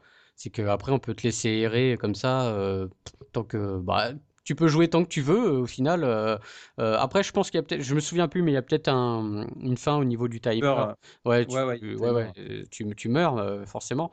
Mais oui, c'est c'est vrai que c'est un peu surtout quand t'es môme quoi, tu te rends pas compte que finalement tu pourras pas finir le jeu quoi. Donc bon. Et comme ils étaient cruels, les Mhm. créateurs de jeux vidéo à l'époque, quand même, Mm. ils ils étaient pas toujours très sympas. hein. C'est ça, en fait, t'as le, le gars, euh, l'habitant du manoir qui passe devant toi, il fait Tu fais quoi? Bah, je cherche les lignes. Ah, mais non, mais tu peux plus Ah, bah non On t'a pas dit, t'as plus le mémo Ah, non, mais c'est grillé ça, faut recommencer Ah, non, mais qu'est-ce que tu fais là? Mais casse-toi Et ça, bah là, il y a le hamster, tu le fous dans le micro-ondes, mais sinon, euh, voilà, c'est tout ce que t'auras. Hein. Ou alors on attend la fin si tu veux. Bah, c'est dans deux heures, mais euh, ouais, bon, on se fait un café Ouais, c'est ça. Mais je pense par contre qu'il est possible, alors j'ai pas testé, mais je pense qu'il est possible d'avoir un mort sans que ça impacte la. Enfin, sans qu'on qu'on puisse euh, terminer le jeu. Par exemple, je pense à un personnage qui est le plus euh, useless de tous, c'est Jeff, donc Ouais, le Jeff. surfeur. Ouais. Il peut, en fait, il peut faire qu'une seule chose, c'est réparer la radio, il me semble. Mhm. Euh, et il sert à rien d'autre, alors qu'il y en a d'autres, il y a d'autres personnages, voilà, ils peuvent y réparer la radio et faire autre chose, bref. Donc si on a Jeff dans sa, son équipe, euh, on peut le faire crever euh, quand on en a plus besoin, limite c'est pas très grave je pense. Mais j'ai- je pense qu'il est possible de finir le jeu sans... Ah oui, tu peux finir avec deux persos. hein. Oui, oui. Ça, c'est Voilà, sûr. ouais, c'est Ouais. ça. ouais. Mais Ah Jeff, oui, tu- Jeff, tu peux crever. hein. Apparemment, avoir pâle n'en a rien à battre. hein, voilà, crève, Jeff. Il aime pas les blonds. euh, voilà, le- notre renard. Et euh, ouais, parce que quand Biscotte me parlait de la, de la mort et tout, que c'était intéressant, moi je voyais Until Dawn dans ma tête, euh, justement, avec euh, le fait de pouvoir mourir, que c'était intéressant, justement. Mais pour moi, dans un point and click, ça me gave de tenter des trucs et de mourir. En fait, c'est pour ça. Après, Ça me- après, on... pour être honnête, il n'y a pas, euh, il y a pas non plus 40 000 façons de mourir. Oui, y a- tu meurs pas à chaque, fois- à chaque salle, quoi. Voilà, voilà. Faut- Honnêtement, y a, je vais prendre un exemple. Il y a un moment, tu descends dans la piscine, il y a un gros bouton rouge. Bon, ça, forcément, forcément, tu Ça vois, donne envie, quand ça même. donne envie. T'appuies dessus, ça fait sauter la baraque. Bon, mais voilà, tu sais, c'est quand même des, c'est quand même des gros traquenards, quoi, les, les trucs qui- où, où tu meurs, quoi. Honnêtement, euh, euh, à un moment, euh, par exemple, il y a le météore. Si tu t'en approches et que tu mets pas une tenue de, une combinaison, tu sais. Et ben tu, tu meurs de radiation, par exemple. Bon, ça reste quand même des grosses ficelles où tu sais que tu peux mourir. C'est pas non plus. euh, tu, Ouais, mais voilà. vois, t'en as. T'en as d'autres euh, qui sont beaucoup plus drôles, quand par exemple, donc, euh, en haut de la maison habite euh, un tentacule vert qui euh, était assez déprimé et qui voudrait monter un groupe de rock. Mm. Donc, tu as la possibilité de, de lui prendre un, un vinyle, d'aller enregistrer le vinyle sur cassette, de trouver une enveloppe, et quand tu regardes la télé, tu vois un producteur qui veut bien produire tout et n'importe quoi et euh, qui te file le numéro. Donc euh, tu peux avoir la possibilité de d'envoyer la cassette euh, de, du tentacule par la poste pour qu'il le reçoive. Ouais. Sauf que tu peux, as la possibilité d'envoyer une cassette de, du groupe de rock qui appartient, euh, qui appartient aux jeunes. Et euh, en retour, tu vas recevoir le contrat signé pour le groupe. Ah. Et si tu vas montrer ce contrat à la tentacule verte, elle te tue. Ah, je me souvenais pas de ça. Ah, c'est énorme. Ah, c'est bon ça. Ah ouais, je m'en rappelle. Très bon ça. Ouais, donc il y a quelques. Ouais, c'est des trucs bien spécifiques en fait quand tu meurs. Oui, oui, c'est- pas, tu sais, c'est pas, t'ouvres la porte, il y a le, le hachoir qui te tombe sur la tête, tu vois. Ouais, comme dans Dragon Slayer, tu sais, où il fallait euh, trouver la bonne combinaison pour pas crever euh, Oui. quand, quand tu marchais n'importe où. Non, c'est c'est pas ça non plus, hein, clairement. Ah, Dragon Slayer, cette belle cinématique. Euh, on va pouvoir s'intéresser à l'esthétisme du jeu avec euh, Biscotte, notre dessinateur euh, d'amour. Euh, donc, euh, Dopa en a parlé. Donc, le moteur du jeu que Gilbert a. là, le moteur hein, du jeu, hein, pas le, le script que Gilbert a élégamment baptisé Spew. C'est un peu, j'ai envie de dire, l'empreinte carbone de l'âge d'or du point and click. C'est souvent cette représentation qu'on se fait des jeux d'aventure old school. Ce, ce ton très Maniac Mansion. D'ailleurs, je crois que justement le prochain point technique de Gilbert a la même gueule euh, en plus. Euh, donc on le Oh, voit d'ailleurs. euh, Oui? exactement la même gueule, hein. clairement, Ah oui. c'est Timbleweed Park, il me semble. Euh, j'ai pas le nom en tête, mais voilà, C'est vraiment le, le même graphisme. Donc, on voit d'ailleurs que ça fait partie euh, justement euh, dans l'esthétisme des jeux indés qui s'inspirent de cet âge d'or. euh, c'est une marque de fabrique presque. Donc, euh, Biscotte, est-ce que toi tu le trouvais beau à l'époque ce Maniac Mansion quand tu vois tu l'as fait? Et euh, donc, est-ce que tu trouves à ton avis qu'il a bien vieilli par rapport à ce qu'on peut trouver d'autres euh, de cette même époque? Euh, bien vieilli, je sais pas trop. Après, je le trouvais plutôt pas mal justement parce qu'il était euh, bien dessiné. En fait, il y avait les persos avaient toutes leurs, tous leurs caractéristiques physiques. Ils étaient vachement reconnaissables du premier coup d'œil. Le, geek était vraiment détaché du surfeur. Euh, comme je disais en fait précédemment, bah, ils avaient des têtes un peu plus grosses que, euh, que le corps, donc ça permettait euh, des, des tailles supplémentaires sur, sur les visages. Mm. Et comme pour le gameplay, bah, il a posé les bases pour la représentation du point and click avec une, une caméra un petit peu en, en plongée, donc on voit le sol, on voit les déplacements alors que les, les persos sont, sont quasiment de profil. Oui. Et euh, bah, en tout cas, pour la version PC, euh, le jeu était plutôt, plutôt joli. Après, j'ai vu des, des screens de, de, la version, euh, de la version NES. C'est euh, c'est assez autre chose, en fait. C'est, J'ai envie de dire, c'est quasiment plus le même jeu visuellement. euh, Mm. euh, les, les, les persos ont, ont perdu justement ce côté déformé. Ils sont, ils sont assez, euh, ils sont plus ronds. Ouais. Et bah, le, le jeu, forcément, est, est, est moins beau. Je ne sais pas ce que tu en trouves penses, qu'il est moins beau, toi mais- Ouais, moi, je- oui, parce qu'en fait, il perd sa, il perd sa, son identité propre. Mm. Euh, justement, ce côté caricatural avec euh, ses grosses têtes euh, et ses corps assez, assez fins. Après, les animations, euh, bah, je me rappelle plus à l'époque si ça m'avait choqué euh, tant que ça, mais bah, aujourd'hui, je trouve ça très, très, très, très pauvre Ouais. euh, en termes d'animation et tu dois avoir euh, 3-4 images quand il se déplace et, et c'est pas très, très joli. ouais, ça fait un peu marionnette ouais, quand il se déplace. Ouais. Mm, mm, mm. Le ping, tu as trouvé moche en NES Bah écoute, euh, honnêtement là, j'ai, moi j'ai refait euh, pour les révisions, j'ai refait la version DOS aussi que j'avais jamais fait. Et Mhm. effectivement, euh, là, moi je trouve euh, les personnages beaucoup plus jolis et même l'environnement euh, sur la version, euh, la version DOS. Euh, le problème de la version NES aussi, c'est le choix des couleurs. Euh, Il y a, il y a des pièces qui sont, euh, les murs sont, sont violets. euh, il y a des, des super couleurs criardes et tout. euh, euh, dans mon souvenir, il était beaucoup plus beau que ça. Je sais pas pourquoi. J'avais, c'est un souvenir de- d'enfant. hein, tu sais, C'est ça. Voilà. Donc, euh, c'est vrai que euh, bah voilà, en- je préfère quand même la version DOS, les- le, le, le, le cara design des persos, ouais, un peu plus un peu plus rond, je sais pas, il y y a quelque chose qui bon après c'est pas le pas du tout le même studio qui a fait le, le portage de la version NES, donc ça ça peut expliquer ça aussi. Mais par rapport, à, par exemple, au, même si c'est un jeu qui sort tard euh, sur le euh, sur NES, par rapport à la NES, c'est euh, Ah non, pour c'est un jeu co- NES, c'est bien. Ah oui, c'est très correct hein, pour de la NES. Honnêtement, euh, on voit qu'on est sur un fin, un- une fin de génération, enfin un jeu de fin de génération. Euh, tu comparé à un Super Mario Bros 1, euh, on est à milieu quoi. Euh, mais voilà, quand tu mets euh, la version PC à côté, euh, ou même la version Atari ou Atari ST ou Amiga, euh, moi j'ai une préférence pour les versions micro par rapport graphiquement par rapport à la version NES quoi. Ah. Mais ça reste, ça reste très honnête pour de la NES. hein. Ouais, c'était ouais, pour ceux qui avaient vraiment pas le micro, euh, Oui, oui. c'était une bonne version quoi. Oui, oui, Euh, tout à fait, ouais. ouais. D'accord, même graphiquement. Donc euh, ouais, euh, Biscotte a été assez intéressé justement parce que les, les- par les têtes plus grosses, justement, l'univers un peu décalé. Dopa, l'univers graphique, toi, t'es d'accord avec Biscotte? C'est un truc qui t'a plu? Moi, ça m'avait assez plu à l'époque et, euh, et c'était euh, c'était euh, state of the art. et j'étais très surpris de découvrir aussi que ça avait été fait avec un, en tout cas pour la version PC, hein, il, me- semble, avec un logiciel de dessin qui existait à l'époque et qui était accessible au commun des mortels. Deluxe Paint. Ouais, c'est ça. Bah ils l'ont fait, ils ont fait Heart of Darkness dessus aussi. Voilà. Bah, euh, je- moi, ce, qui m'avait halluciné, c'est que Deluxe Paint, moi, je, je l'avais chopé à l'époque. Ouais. Euh, Tu l'avais que- acheté? je l'avais chopé à l'époque. Ouais. J'ai pas dit que je l'avais acheté. voilà, et, et j'étais j'étais euh, halluciné de voir ce qu'ils avaient fait avec, parce que moi, j'imaginais pas du tout qu'avec ce, ce- ce logiciel, on pourrait faire ça. Et évidemment, euh, à, à mon niveau de total amateur euh, et pas du tout acharné à faire du dessin, mais c'est c'est surtout ce- cet aspect-là, moi, qui m'avait qui m'avait beaucoup surpris. Ah punaise, je pourrais faire ça avec Deluxe Paint. Alors que bon, tu le regardes aujourd'hui, tu te dis, mais attends, c'est dessiné avec euh, des gros crayons à, à, à bout large. Euh, moi, j'avais bien apprécié euh, l'univers et euh, de toute façon, on avait des jeux d'aventure avant où il y avait rien ou du texte pour les décrire ou vraiment pas grand chose. Donc graphiquement, c'était aussi une des une des claques, si, Ouais. si je peux dire ainsi, de l'époque, quoi. Ouais, ouais, donc ouais, pour, euh, pour ceux qui avaient connu euh, justement les jeux d'aventure textuelle, c'était euh, encore un luxe en plus de justement de l'automatisation des, des verbes et tout. Donc c'était vraiment un, un jeu qui en imposait et euh, dans son gameplay et graphiquement euh, quand tu quand y as joué même sur euh, PC quoi. Ouais, Hmm. tout à fait. Et puis, ça fait aussi, c'est des jeux qui parviennent, malgré aujourd'hui la- le côté rudimentaire des graphismes, à te créer une ambiance, Mm. à reproduire des choses que tu, que tu vas reconnaître, quoi, qui, qui sont, euh, qui sont pas juste figuratives et abstraites et que, sur lesquelles tu vas devoir extrapoler. Mhm. Ouais, bah avoir pas là, on, pour l'instant, le graphisme fait l'unanimité. Toi qui l'as connu l'année dernière, euh, tu es d'accord? Ça a bien vieilli?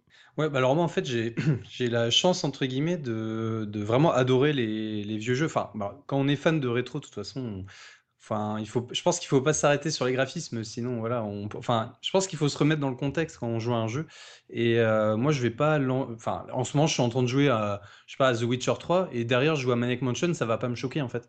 Donc Bah oui. euh, clairement, euh, non, mais même si s'il y a un écart grand comme voilà, mais en tout cas, non, moi j'ai, je trouve que le jeu est plutôt, plutôt beau. Alors oui, les animations, voilà, maintenant elles commencent à être un peu dépassées, mais euh, voilà, moi j'ai, je trouve que l'univers est bah, finalement très coloré. euh, j'adore l'image de, enfin la première image avec la lune en fond. Enfin, je trouve que c'est assez représentatif du jeu. Mm. Et euh, ouais, clairement, c'est, moi ça m'a pas dérangé et j'ai Même avec le temps, quoi. Ouais, ouais, ouais, mais en même temps, je joue, je sais pas, enfin, je peux jouer à des Je jeux joue encore à tellement de jeux moches si tu Voilà, c'est ça. Genre Tony Hawk, le dernier Tony Hawk. Non, je Non, non, mais voilà. les ambulances. Mais euh, non, non, ouais, clairement, euh, clairement, je, je fais la part des choses. Après, euh, euh, je pense que c'est un style quand même qui est, en fait, c'est un style tranché comme qui vraiment, bah voilà, les, comme je sais plus qui disait ça, mais les têtes assez larges. comment voilà, c'est un peu presque, bah, c'est caricatural, donc c'est peut-être plus sur ça que les gens pourraient avoir à reprocher maintenant, en fait.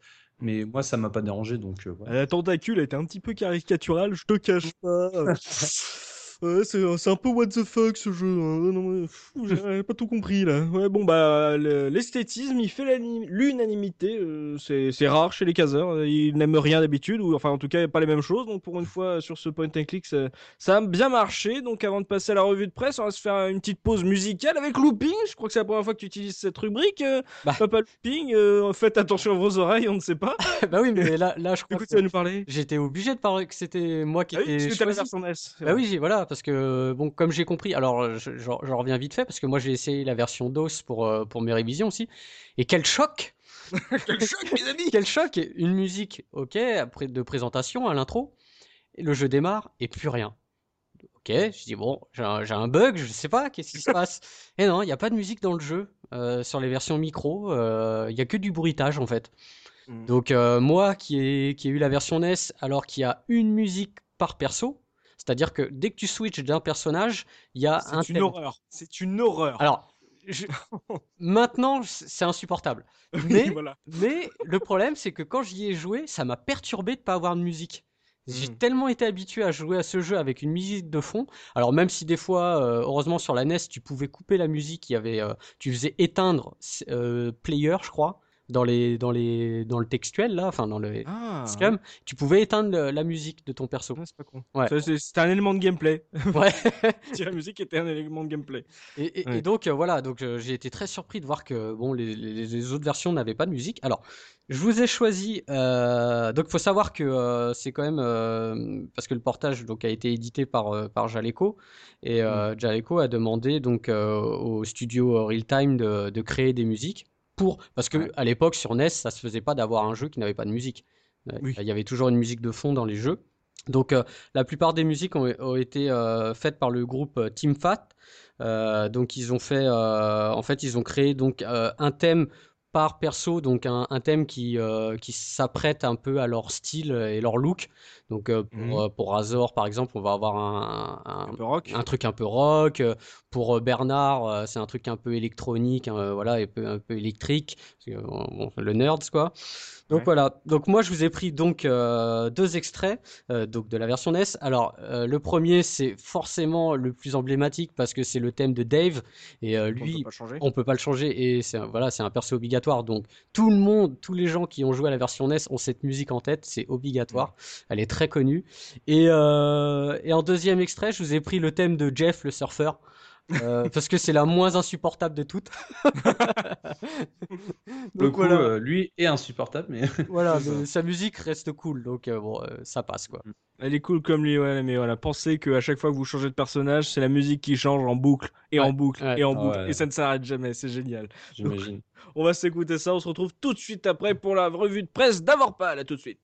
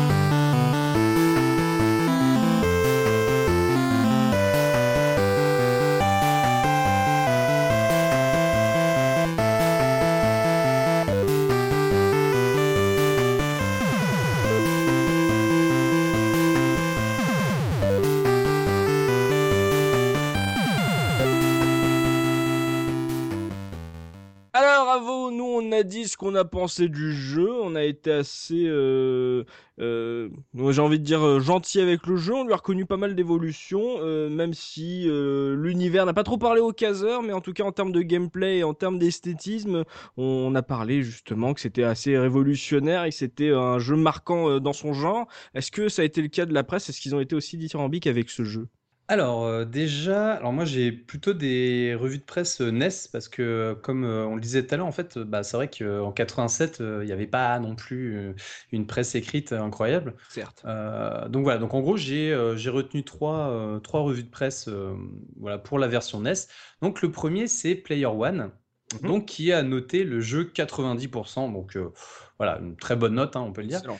Voilà, et euh, donc c'est une, d'ailleurs c'est une certaine Blanche-Neige qui a fait le test. Voilà, ils avaient, ils étaient assez délire à l'époque dans leur, euh, enfin le trip jeu, vi- enfin Oula, on a du vidéo. délire, on a du trip. euh, c'est- un faux jeune là, les gars. C'était délire là, ils se sont tapés un trip. euh. C'est Ah ouais, giga non, mais- bien. c'est top, cool. Donc, euh, en gros, euh, ce qui m'a fait vraiment euh, bien marrer dans son test, c'est que en, en gros tous ces euh, tous ces intertitres, pardon, sont extrêmement recherchés. Donc, je vais vous les lire à la suite. Donc, on a un puzzle sadomaniaque, des hôtes sadomaniaques, même votre équipe est sadomaniaque, des indices sadomaniaques. Voilà, donc voilà, quand on a lu ça, euh, quand on lit ça dans le truc, bon, on se dit mais waouh. On sent euh, ainsi le conducteur, je vous le cache pas. voilà, c'est ça. Euh, bon, sinon, alors ça, c'est d'ailleurs, c'est une, je trouve une particularité un peu des tests de l'époque. Il y a beaucoup de conseils euh, dans le, voilà, par exemple, faites attention, gardez bien les portes fermées, machin. Donc ça, je trouvais ça assez marrant. Et euh, donc voilà. Puis bon, bah, des petits délires, comme je disais tout à l'heure, genre, euh, elle définit en gros le, le temps, enfin la tentacule, donc le tentacle, comme une sorte de tentacule issue d'une sombre expérience génétique ou tombée du berceau dans de l'eau ra- radioactive. Allez savoir. Donc voilà, un petit peu, un petit brin d'humour ne fait jamais de mal. Donc le, la deuxième revue de presse que j'ai retenue, c'est pour euh, Console Plus, donc qui avait noté le jeu 8 sur 10. Donc encore une fois Encore une, bonne note. ouais. Voilà. Donc c'était une femme encore qui testait, d'ailleurs Rad, elle s'appelait. Euh, donc en fait le, alors le test par contre la mise en page oh mais la, le, la, la maquettiste enfin le maquetteur du, du, du truc il s'est enfin je sais pas il avait sniffé un truc avant mais c'est horrible Ah, c'est les années Donc, bref. 90, hein. tu sais. ah ouais, Voilà. mais là, quand même, c'est abusé, quoi. Il y a un moment donné, je crois qu'il y a, il y a une, la pochette qui un effet comme si elle avait été déchirée et on voit un bout de texte en dessous, mais on peut pas le lire, en fait. Enfin, c'est assez euh, particulier, quoi. C'est un métier Donc- qui n'existait pas à l'époque encore. Ouais, ouais, Ouais. bah, ils ont inventé beaucoup de choses, mais bon, voilà, pas toujours avec grand succès. Mais... Et euh, donc, en fait, euh, ce qui m'a, ce que j'ai bien aimé, c'est qu'elle s'est amusée à faire un petit, un petit paragraphe euh, réservé sur la taille de, des zones, de la zone du jeu. Parce que c'est vrai que le, le, manoir, il est quand même assez grand. Hein, c'est assez vénère comme, comme taille de jeu. Et donc, en gros, le, le, texte s'intitule 12 salons, 12 salons, 30 chambres, un palais. Et donc, elle écrit Ah, si seulement les psychopathes avaient décidé d'habiter un modeste studio.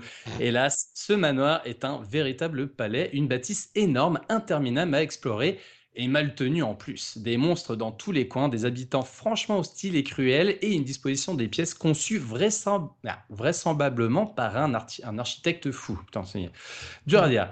Donc voilà, en gros, c'est, elle a retenu que le, jeu était énorme et qu'en plus c'était, euh, bah, c'était pas toujours très bien entretenu. Hein. On pense par exemple au frigo dans la cuisine qui, je pense, n'a pas été nettoyé depuis un certain temps. donc voilà. Et euh, donc une troisième euh, revue de presse, donc là c'est Joypad qui a noté le, le jeu 87%, donc voilà, toujours une bonne note.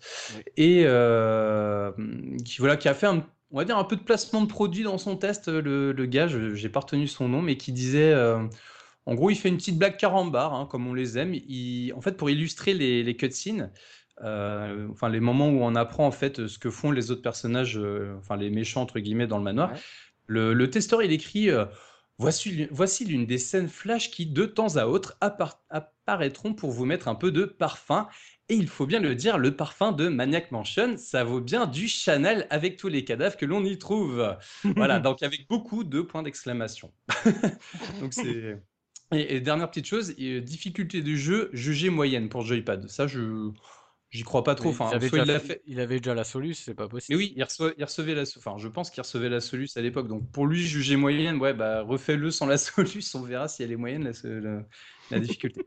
Et donc voilà pour la revue de presse. Ouais, donc euh, bah très bien noté cette version NES euh, pour euh, en plus la date à laquelle il sort, le jeu sort. Donc si bien sûr vous, pouvez vous replonger, n'hésitez pas à regarder Abandonware Magazine si vous arrivez à, à retrouver des trucs, mais visiblement il, il, a bien fonctionné ce Maniac Mansion même auprès de la presse. on va passer aux anecdotes de Papa Looping histoire de voir si on a oublié des choses sur ce jeu de Lucasfilm Games. Dis-nous tout Looping. Alors il y a plein plein de choses hein, sur, euh, sur, autour de Maniac Mansion, mais bon, on va, on peut pas, on peut pas tout dire et voilà tout recenser.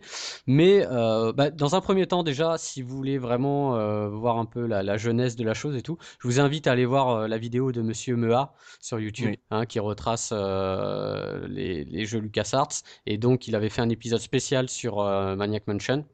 Donc voilà, vous trouverez facilement ça sur YouTube, mm. où on mettra le lien dans le billet.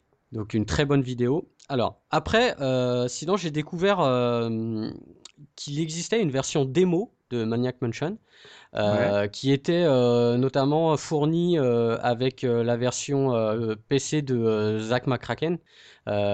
Donc voilà, c'est donc alors ce qui est intéressant avec cette version démo, elle existe aussi sur Commodore 64, il me semble.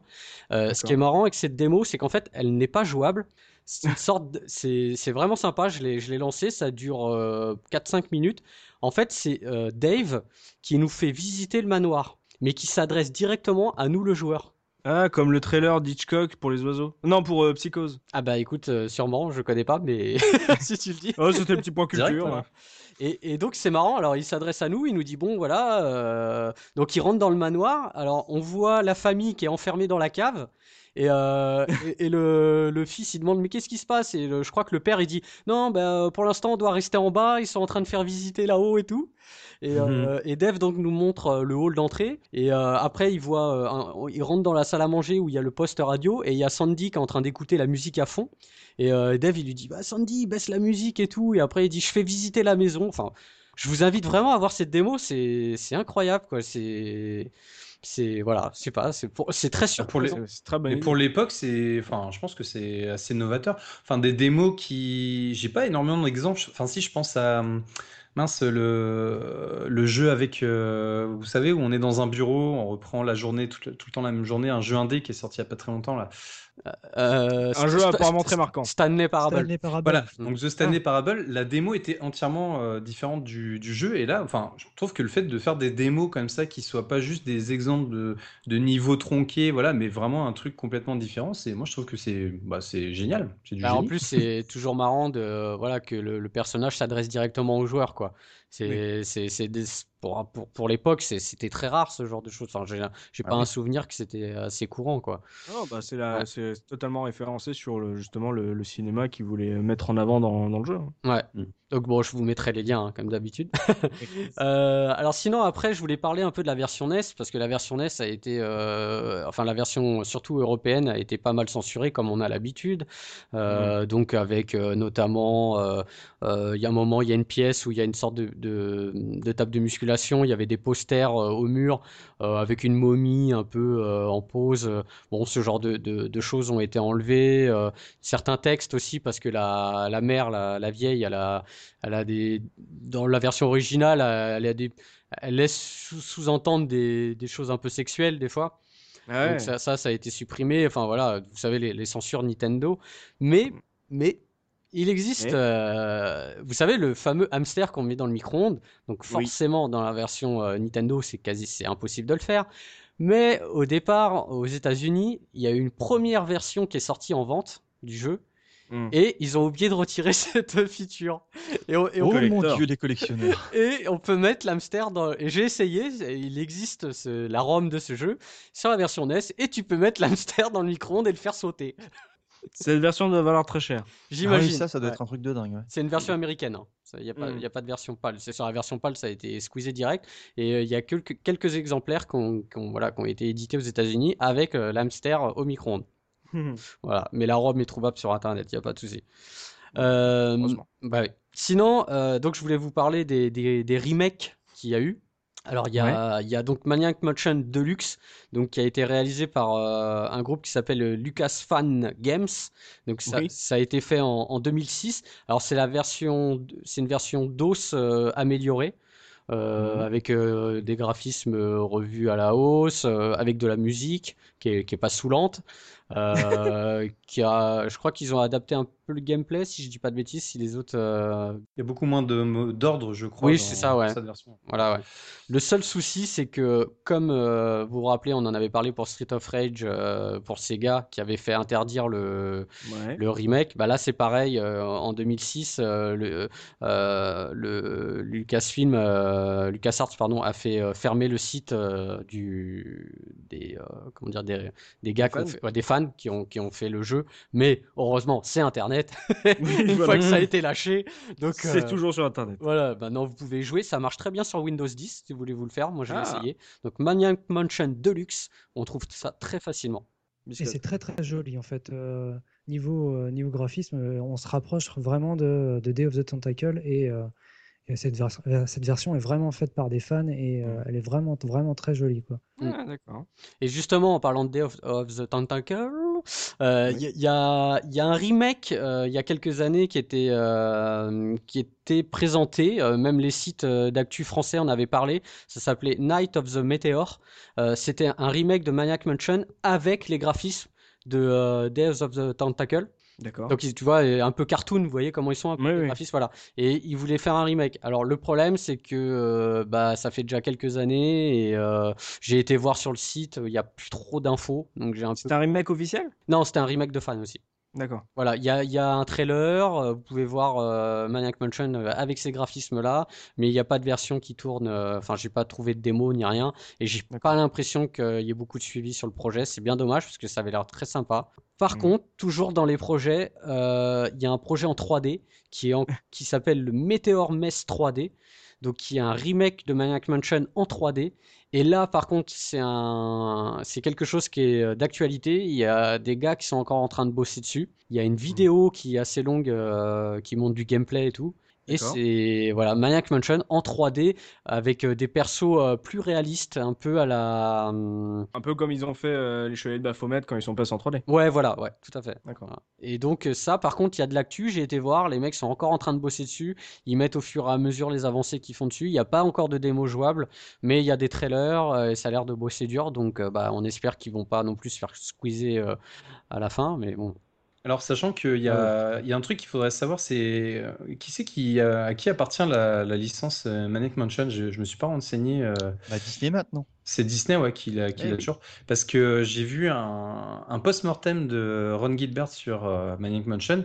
Et en gros, il- au début de sa présentation, il montre en fait euh, tout ce que les fans ont fait pour le jeu. Donc, euh, on voit des cosplays de tentacules. euh, Enfin, il y a, il y a plein de choses assez marrantes. Et, euh, et en fait, il parle de ce jeu-là, en fait, de ce projet-là, le Maniac Mansion 3D. Donc après, lui, il, a donné sa bénédiction à ces gens-là. Mais le problème, c'est que si c'est pas lui qui a la licence, bah, ils Ah, peuvent non. quand même se faire embêter. euh. Bah, tu regardes qui, est- édite le, la version HD de of the Tentacle et tu sais à qui appartient la série.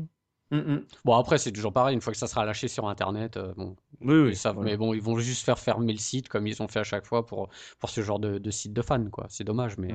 Oui, Bah, justement, à ce Faut pas. propos là de, de licence, j'ai une anecdote, c'est que il y a quelques mois. Jean-Michel j'ai- Beoter, bonsoir. Non, j'ai dû, j'ai dû discuter, à- dû discuter avec euh, une personne de chez, de chez Walt Disney justement au moment où Walt Disney avait racheté les licences Lucasfilm. Ouais. C'était pour un jeu actuel qui n'a rien à voir avec euh, les, les- les jeux LucasArts. Et je lui avais demandé est-ce que vous allez rééditer ou faire des versions euh, comme il y avait pour Monkey Island, de, de trucs HD, etc., comme les Maniac Mansion, comme euh, tous ces jeux-là, les Full Throttle et compagnie? Et elle m'a dit écoutez, euh, non, je suis pas au courant, euh, non, il n'y a rien du tout, euh, enfin, il n'y a rien de prévu en tout cas, ou, ou d'annoncé. Et euh, juste après, euh, bah, ils ont annoncé, euh, alors là, évidemment, le nom m'échappe au moment où je vous en parle. Grim Euh, Fandango voilà, merci beaucoup. Euh, ils ont annoncé justement Grim Fandango réédité euh, par, euh, par Disney, enfin sous la, la licence LucasArts. Donc il n'est pas exclu qu'on voit revenir des trucs. C'est peut-être pour ça aussi que qu'ils attaquent ou qu'ils demandent aux, aux fans bah, de, de, Mm. de fermer leur site et de pas Ah. réaliser les trucs. Quoi. Regardez, on prend le podcast Grim Fandango. J'avais dit, Satan, maintenant, en plus, c'était au moment où Disney avait récupéré la licence. J'avais dit, ah, ça serait bien que ça ressorte parce que ça ne ressort pas. Disney, si tu nous écoutes, quelques mois après, ils annoncent Grim Fandango euh, Remaster. Donc, c'est nous. si on suit la logique, si on suit la logique de la case rétro depuis 5 saisons, qu'est-ce qui se passe maintenant? Va y avoir une réédition de Maniac Mansion. Je le- vous le dis. À l'E3 2016, prenez, prenez Regarde. note. On, on est en 2016. Je vous dis, avant la fin de l'année, il y a une annonce à ce sujet. Voilà. Mhm. Comme ça, je lance les paris. Vous pouvez me, comme ça, si on est en, en 2017, vous pourrez écrire dans les commentaires que je me suis trompé ou pas. Mais voilà, je l'aurais dit. En 2016, il y aura une info sur un, la, la ressortie de Maniac Mansion. Voilà. Mais si t'es si créateur Ah bon. de Miracle, je veux bien que tu demandes aussi euh, une réédition de Blade Runner, donc le point and click aussi. Je serais extrêmement heureux pour toute ma vie. Voilà. Euh, le podcast est déjà fait, malheureusement, je peux plus rien faire pour toi, mais bon, Ah, on va tenter un truc, tu vois. Je vais contacter Westwood, je vais dire qu'est-ce qui se passe, euh, voilà. Bah, ils sont morts. Voilà. Voilà, Ils on a ils sont- Conquer, où on en est, on en est où, voilà. À qui Et le pire, le pire, bah d'ailleurs j'ai une anecdote là-dessus. Il y pense le créateur de Blade Runner, mais bref, c'est pas le sujet. Mais il Ouais, aimerait Moi, bien je te faire. dis que vu qu'il va avoir un prochain Blade Runner, on en reparlera du jeu, euh, etc. Euh, Il y a quelqu'un Mm. qui va profiter, qui va sentir un peu le, le, le pognon passer sous le nez. Telltale, Telltale. Donc, donc pas de voilà, euh, pas de retour officiel de Maniac Mansion pour l'instant, que des trucs de fans. Euh, Ouais, des nouvelles anecdotes, Looping? Bah, une petite dernière pour dire que Oui. aux États-Unis, ils ont connu une série télé euh, qui Oui, a été tirée, ouais, qui a été tirée du, du jeu, mais qui en fait dans l'histoire, à part euh, le météore dans la maison, n'a rien à voir avec le jeu. Euh, Mm. C'est la famille Edison, mais euh, par contre apparemment ça a eu un petit succès quand même. Il y a eu trois saisons et euh, ça a plutôt bien cartonné là-bas. Quelque chose que ce qui n'a pas atterri chez nous, mais bon, rien de rien de folichon quoi. Ouais, c'est ça. On va adapter votre jeu en série télé. Ça n'a aucun rapport avec le jeu, mais voilà. Ouais. On, on cherchait le nom d'une famille, on cherchait un truc. euh, on s'est dit, tiens, si on adaptait un jeu. Mm. Pourquoi pas Ouais, donc euh, voilà. euh, bon, on vous la conseille pas forcément, puisqu'il n'a pas de rapport avec euh, Non, ouais. petite histoire, mais ça, voilà, ça existe. Tiens, tiens, vous savez qui, qui est le petit nouveau qui a écrit les noms des objets dans le jeu? C'est Tim Schafer. Voilà, Voilà. c'est un petit nouveau, voilà, un petit nouveau chez Lucasfilm Games. Voilà, qu'est-ce que tu vas faire, Tim? Bon, tu vas écrire. Peut-être qu'après, si tu écris bien les objets, on te laissera faire le 2. On ne sait pas. C'est ça. C'était une belle époque hein, pour les créateurs. Ils commençaient à- tout, en, tout en bas de l'échelle, mais euh, au bout d'un moment, bah tiens, euh, fais ton jeu. Et il a fait euh, Full Throttle. Il y avait, il y avait un sacré vivier là-bas au ranch. Ah, ouais, ouais. Et un Ranch Skywalker qui a inspiré d'ailleurs le, le Maniac Mansion, quoi. Ouais, la bibliothèque euh, du jeu. Ouais. Exactement. Euh, donc ça, c'est les anecdotes de Papa Looping. On va parler pognon maintenant avec Dopamine qui va nous dire combien ça coûte si on a envie de se refaire ce jeu aujourd'hui. C'est à toi, Dopa. Ramener le pognon. Alors, je vais commencer par la version qui est la plus répandue, celle qu'on trouve le plus euh, sur les sites de petites annonces ou les sites d'enchères. La version NES, donc, euh, celle que a bien connue Looping, Mm. qui, elle, euh, part en version complète à 25-30 euros environ. Euh, Complète, ça puis, va, euh, c'est correct. Ouais, ça reste correct. Oh, Alors pour des versions qui sont nickel comme neuves, ça peut monter à 50 euros hein, quand même en Oh très bon état. hein. Euh, et ce n'est pas un prix. Alors je suis très partagé parce que j'ai découvert en fait qu'il semble qu'il soit extrêmement rare dans les versions micro et les diverses versions micro. Et c'est pour ça que quand je dis 25-30 euros et 50 sur NES en très bon état, euh, je, je ne dis pas que c'est un prix de l'escroc parce que euh, ça semble malheureusement être dans la cote du jeu. Euh, parce qu'il y a des prix hallucinants euh, sur, euh, sur d'autres supports, en tout cas pour le jeu seul. Par exemple, pour une version Commodore, donc pas la version Apple II, hein, mais la version Commodore, Mhm. en parfait état. Alors effectivement, il y a les photos et elle est nickel avec la disquette 5 pouces 1 quart. Avec, euh, c'est vraiment, on a l'impression que c'est d'être imprimé. C'est à se demander si c'est pas un faux, tellement c'est c'est beau et c'est euh, Oui. et c'est en bon état. À votre avis, combien ça peut valoir donc une version Commodore en parfait état complète? À qui tu demandes? Alors, euh, bah, on va commencer par toi. Enfin, Euh, Commodore version complète? Oh là là, je sais même pas combien cotent les jeux Commodore. Euh, merci. Euh, allez, je dirais si c'est super beau, je dirais que le mec il la met à 100 euros. c'est plus. Avoir pas. Oh là là. Non, j'allais dire un truc genre 5 euros pour troller, mais euh, putain, plus de 100 euros, bah, hum, 250. C'est plus. Oh la vache. Looping. Euh, 350 c'est plus. Biscotte, tu as le mot de la chance. 449,95. Ah ouais, ça c'est un prix carouf ça. Eh bien non, ça monte à 670 euros. 670 Ouais. Oh là là Alors attention, je sais qu'on essaie, on essaie de voir les jeux qui ont été vendus. Pour l'instant, ça c'est une référence. J'ai trouvé le jeu n'a pas été vendu. Ah oui, tu me rassures. mais ah je oui. n'ai, mais attention, Hmm. euh, une référence comme ça, il y en a qu'une. Ah. Et j'en ai cherché des versions Commodore et j'en ai pas trouvé. D'accord. J'en ai pas trouvé en France, j'en ai trouvé en Allemagne. Celle-ci est allemande. Mm. Euh, ça a l'air extrêmement rare, donc il n'est pas impossible que ça s'approche d'une cote réelle. En sachant que euh, la même pour un Amiga en version 3 pouces et demi, c'est moins cher, c'est beaucoup plus abordable. C'est à 320 euros. Oh la vache. Hmm. Et maintenant, pour euh, terminer, pour conclure le tout sur une version beaucoup moins chère encore et beaucoup plus abordable, mais ça reste du micro et sur PC en version complète en excellent état. Alors, ce qui est drôle, c'est que les, les versions, toutes les versions que je vous annonce là, qui sont très très chères, sont en parfait état. hein. Il y a les photos à l'appui à chaque fois et c'est vraiment nickel. Mm. Sur PC, c'est 200 euros quand même. Ah oui. Ça part à 200 euros? Je sais pas si ça part à 200 euros, mais mon, gros souci en fait, c'est que euh, je ne trouve pas d'autres enchères ou je ne trouve pas d'annonces avec d'autres prix. Et donc, euh, ça me laisse à penser que euh, très probablement ces jeux-là sont quand même dans les cotes. Et c'est vrai que c'est des jeux, il faut y penser, ils ont 25 ans. euh, donc, après, l'autre grosse question, moi, j'achèterai jamais quelque chose comme ça sans pouvoir l'essayer directement. Parce que si vraiment c'est une version floppy, il y a de grandes chances qu'avec cet âge-là, enfin, moi, je vois pas comment ça peut tenir. Je sais que ça peut, mais On l'a déjà dit dans le, le hors-série piratage, c'est que les disquettes, elles sont démagnétisées au bout, d'un- au bout de quelques années. Donc, euh, Voilà, donc euh, après, est-ce que c'est pour y jouer? C'est vraiment que pour le culte de l'objet? Effectivement, tous les objets qui sont avec, euh, pour un collectionneur, sont dedans. Hmm. Donc si c'est quelqu'un qui est vraiment un ardu, un acharné de la collection et pas quelqu'un qui veut y jouer, c'est sûr qu'on va pas sur une cartouche NES qui pourra fonctionner quasiment ad vitam si on en prend un petit peu soin et qu'on nettoie ses connecteurs. Là, on est sur du PC avec des, des supports qui sont magnétiques. Je... C'est vraiment pour l'objet et pour la collection qu'on veut avoir ça dans son Bah, de armoire. toute façon, à ce prix-là, évidemment. Enfin, je, vais- je, je Ça fait cher le carton. Hein. Bah oui, parce que de toute façon, c'est un jeu comme ça, on y joue, euh, voilà, on peut jouer sur navigateur maintenant. Donc euh, clairement, le gars qui met euh, 600 balles là-dedans, bah, c'est de la collection et il est probable qu'il il ne l'ouvre jamais son. Ouais, ouais, mais ça, ça ça reste. Alors, ils sont ouverts, hein, mais ça reste, euh, ça reste un objet qui a une fonction, tu vois. Donc, euh, quand tu achètes une voiture de collection, euh, elle n'a pas non plus la même valeur quand elle fonctionne et quand elle est en carafe. Ho- Honnêtement, Mm, c'est c'est un vrai. jeu à trouver en big box euh, sur un, un- une brocante, quoi. Euh, C'est pas. Ah c'est- oui, Sans oui. Ouais, ça, il y a eu des rééditions hein, sur- en Oui, il y a eu des rééditions et celle qu'on trouve énormément et qui peut être un bon compromis, c'est évidemment la compilation dont on a déjà parlé, euh, nous, c'est avec Day of the Tentacle, Mm. hein, puisqu'ils sont souvent associés l'un et l'autre. Et là, on les trouve très facilement dans des versions complètes euh, en, en box et en assez bon état autour de 15-20 euros. Donc Ah, ça, c'est voilà. le compromis qui est Ça, intelligent. prenez-les. hein. voilà, c'est le, le compromis intelligent et je pense que sur des brocs vous pouvez faire des coups de fusil aussi, hein, euh, même sur des versions NES, parce que comme c'est un jeu qui est pas très très connu, qui est arrivé en fin de vie de la console, Ouais. c'est un truc qui peut être sympa. Alors ça a été rassemblé dans d'autres compilations de LucasArts et compagnie, hein, Mm. dont, dont je vous fais grâce pour les prix, mais là on trouve des fourchettes qui sont extrêmement larges, donc ça sert pas à grand chose que, que je vous en parle. Pour la version NES, il y a le seul, le seul souci qu'il peut y avoir, comme la, la plupart des jeux de, de la NES, La pile. la pile, voilà, qui peut être Ouais. euh, à changer. Mais bon, au pire, euh, c'est pas bien grave, quoi. Ouais, Ouais, ça tout à change. fait. Ouais, donc là, les versions d'origine euh, micro, euh, voilà, sont apparemment extrêmement rares. C'est, Ouais, ça vaut de c'est- l'or. ouais, c'est hallucinant de voir euh, les prix que tu nous as annoncés, le fait et voilà, et le peu de- d'exemplaires mis en vente euh, sur le net, c'est assez souvent. Je crois que C'est c'était pas un foudre de guerre au niveau des ventes, hein, le jeu. hein. Donc, ce qui peut expliquer aussi. LucasArts n'est pas un foudre de guerre au Ouais. niveau des ventes. hein.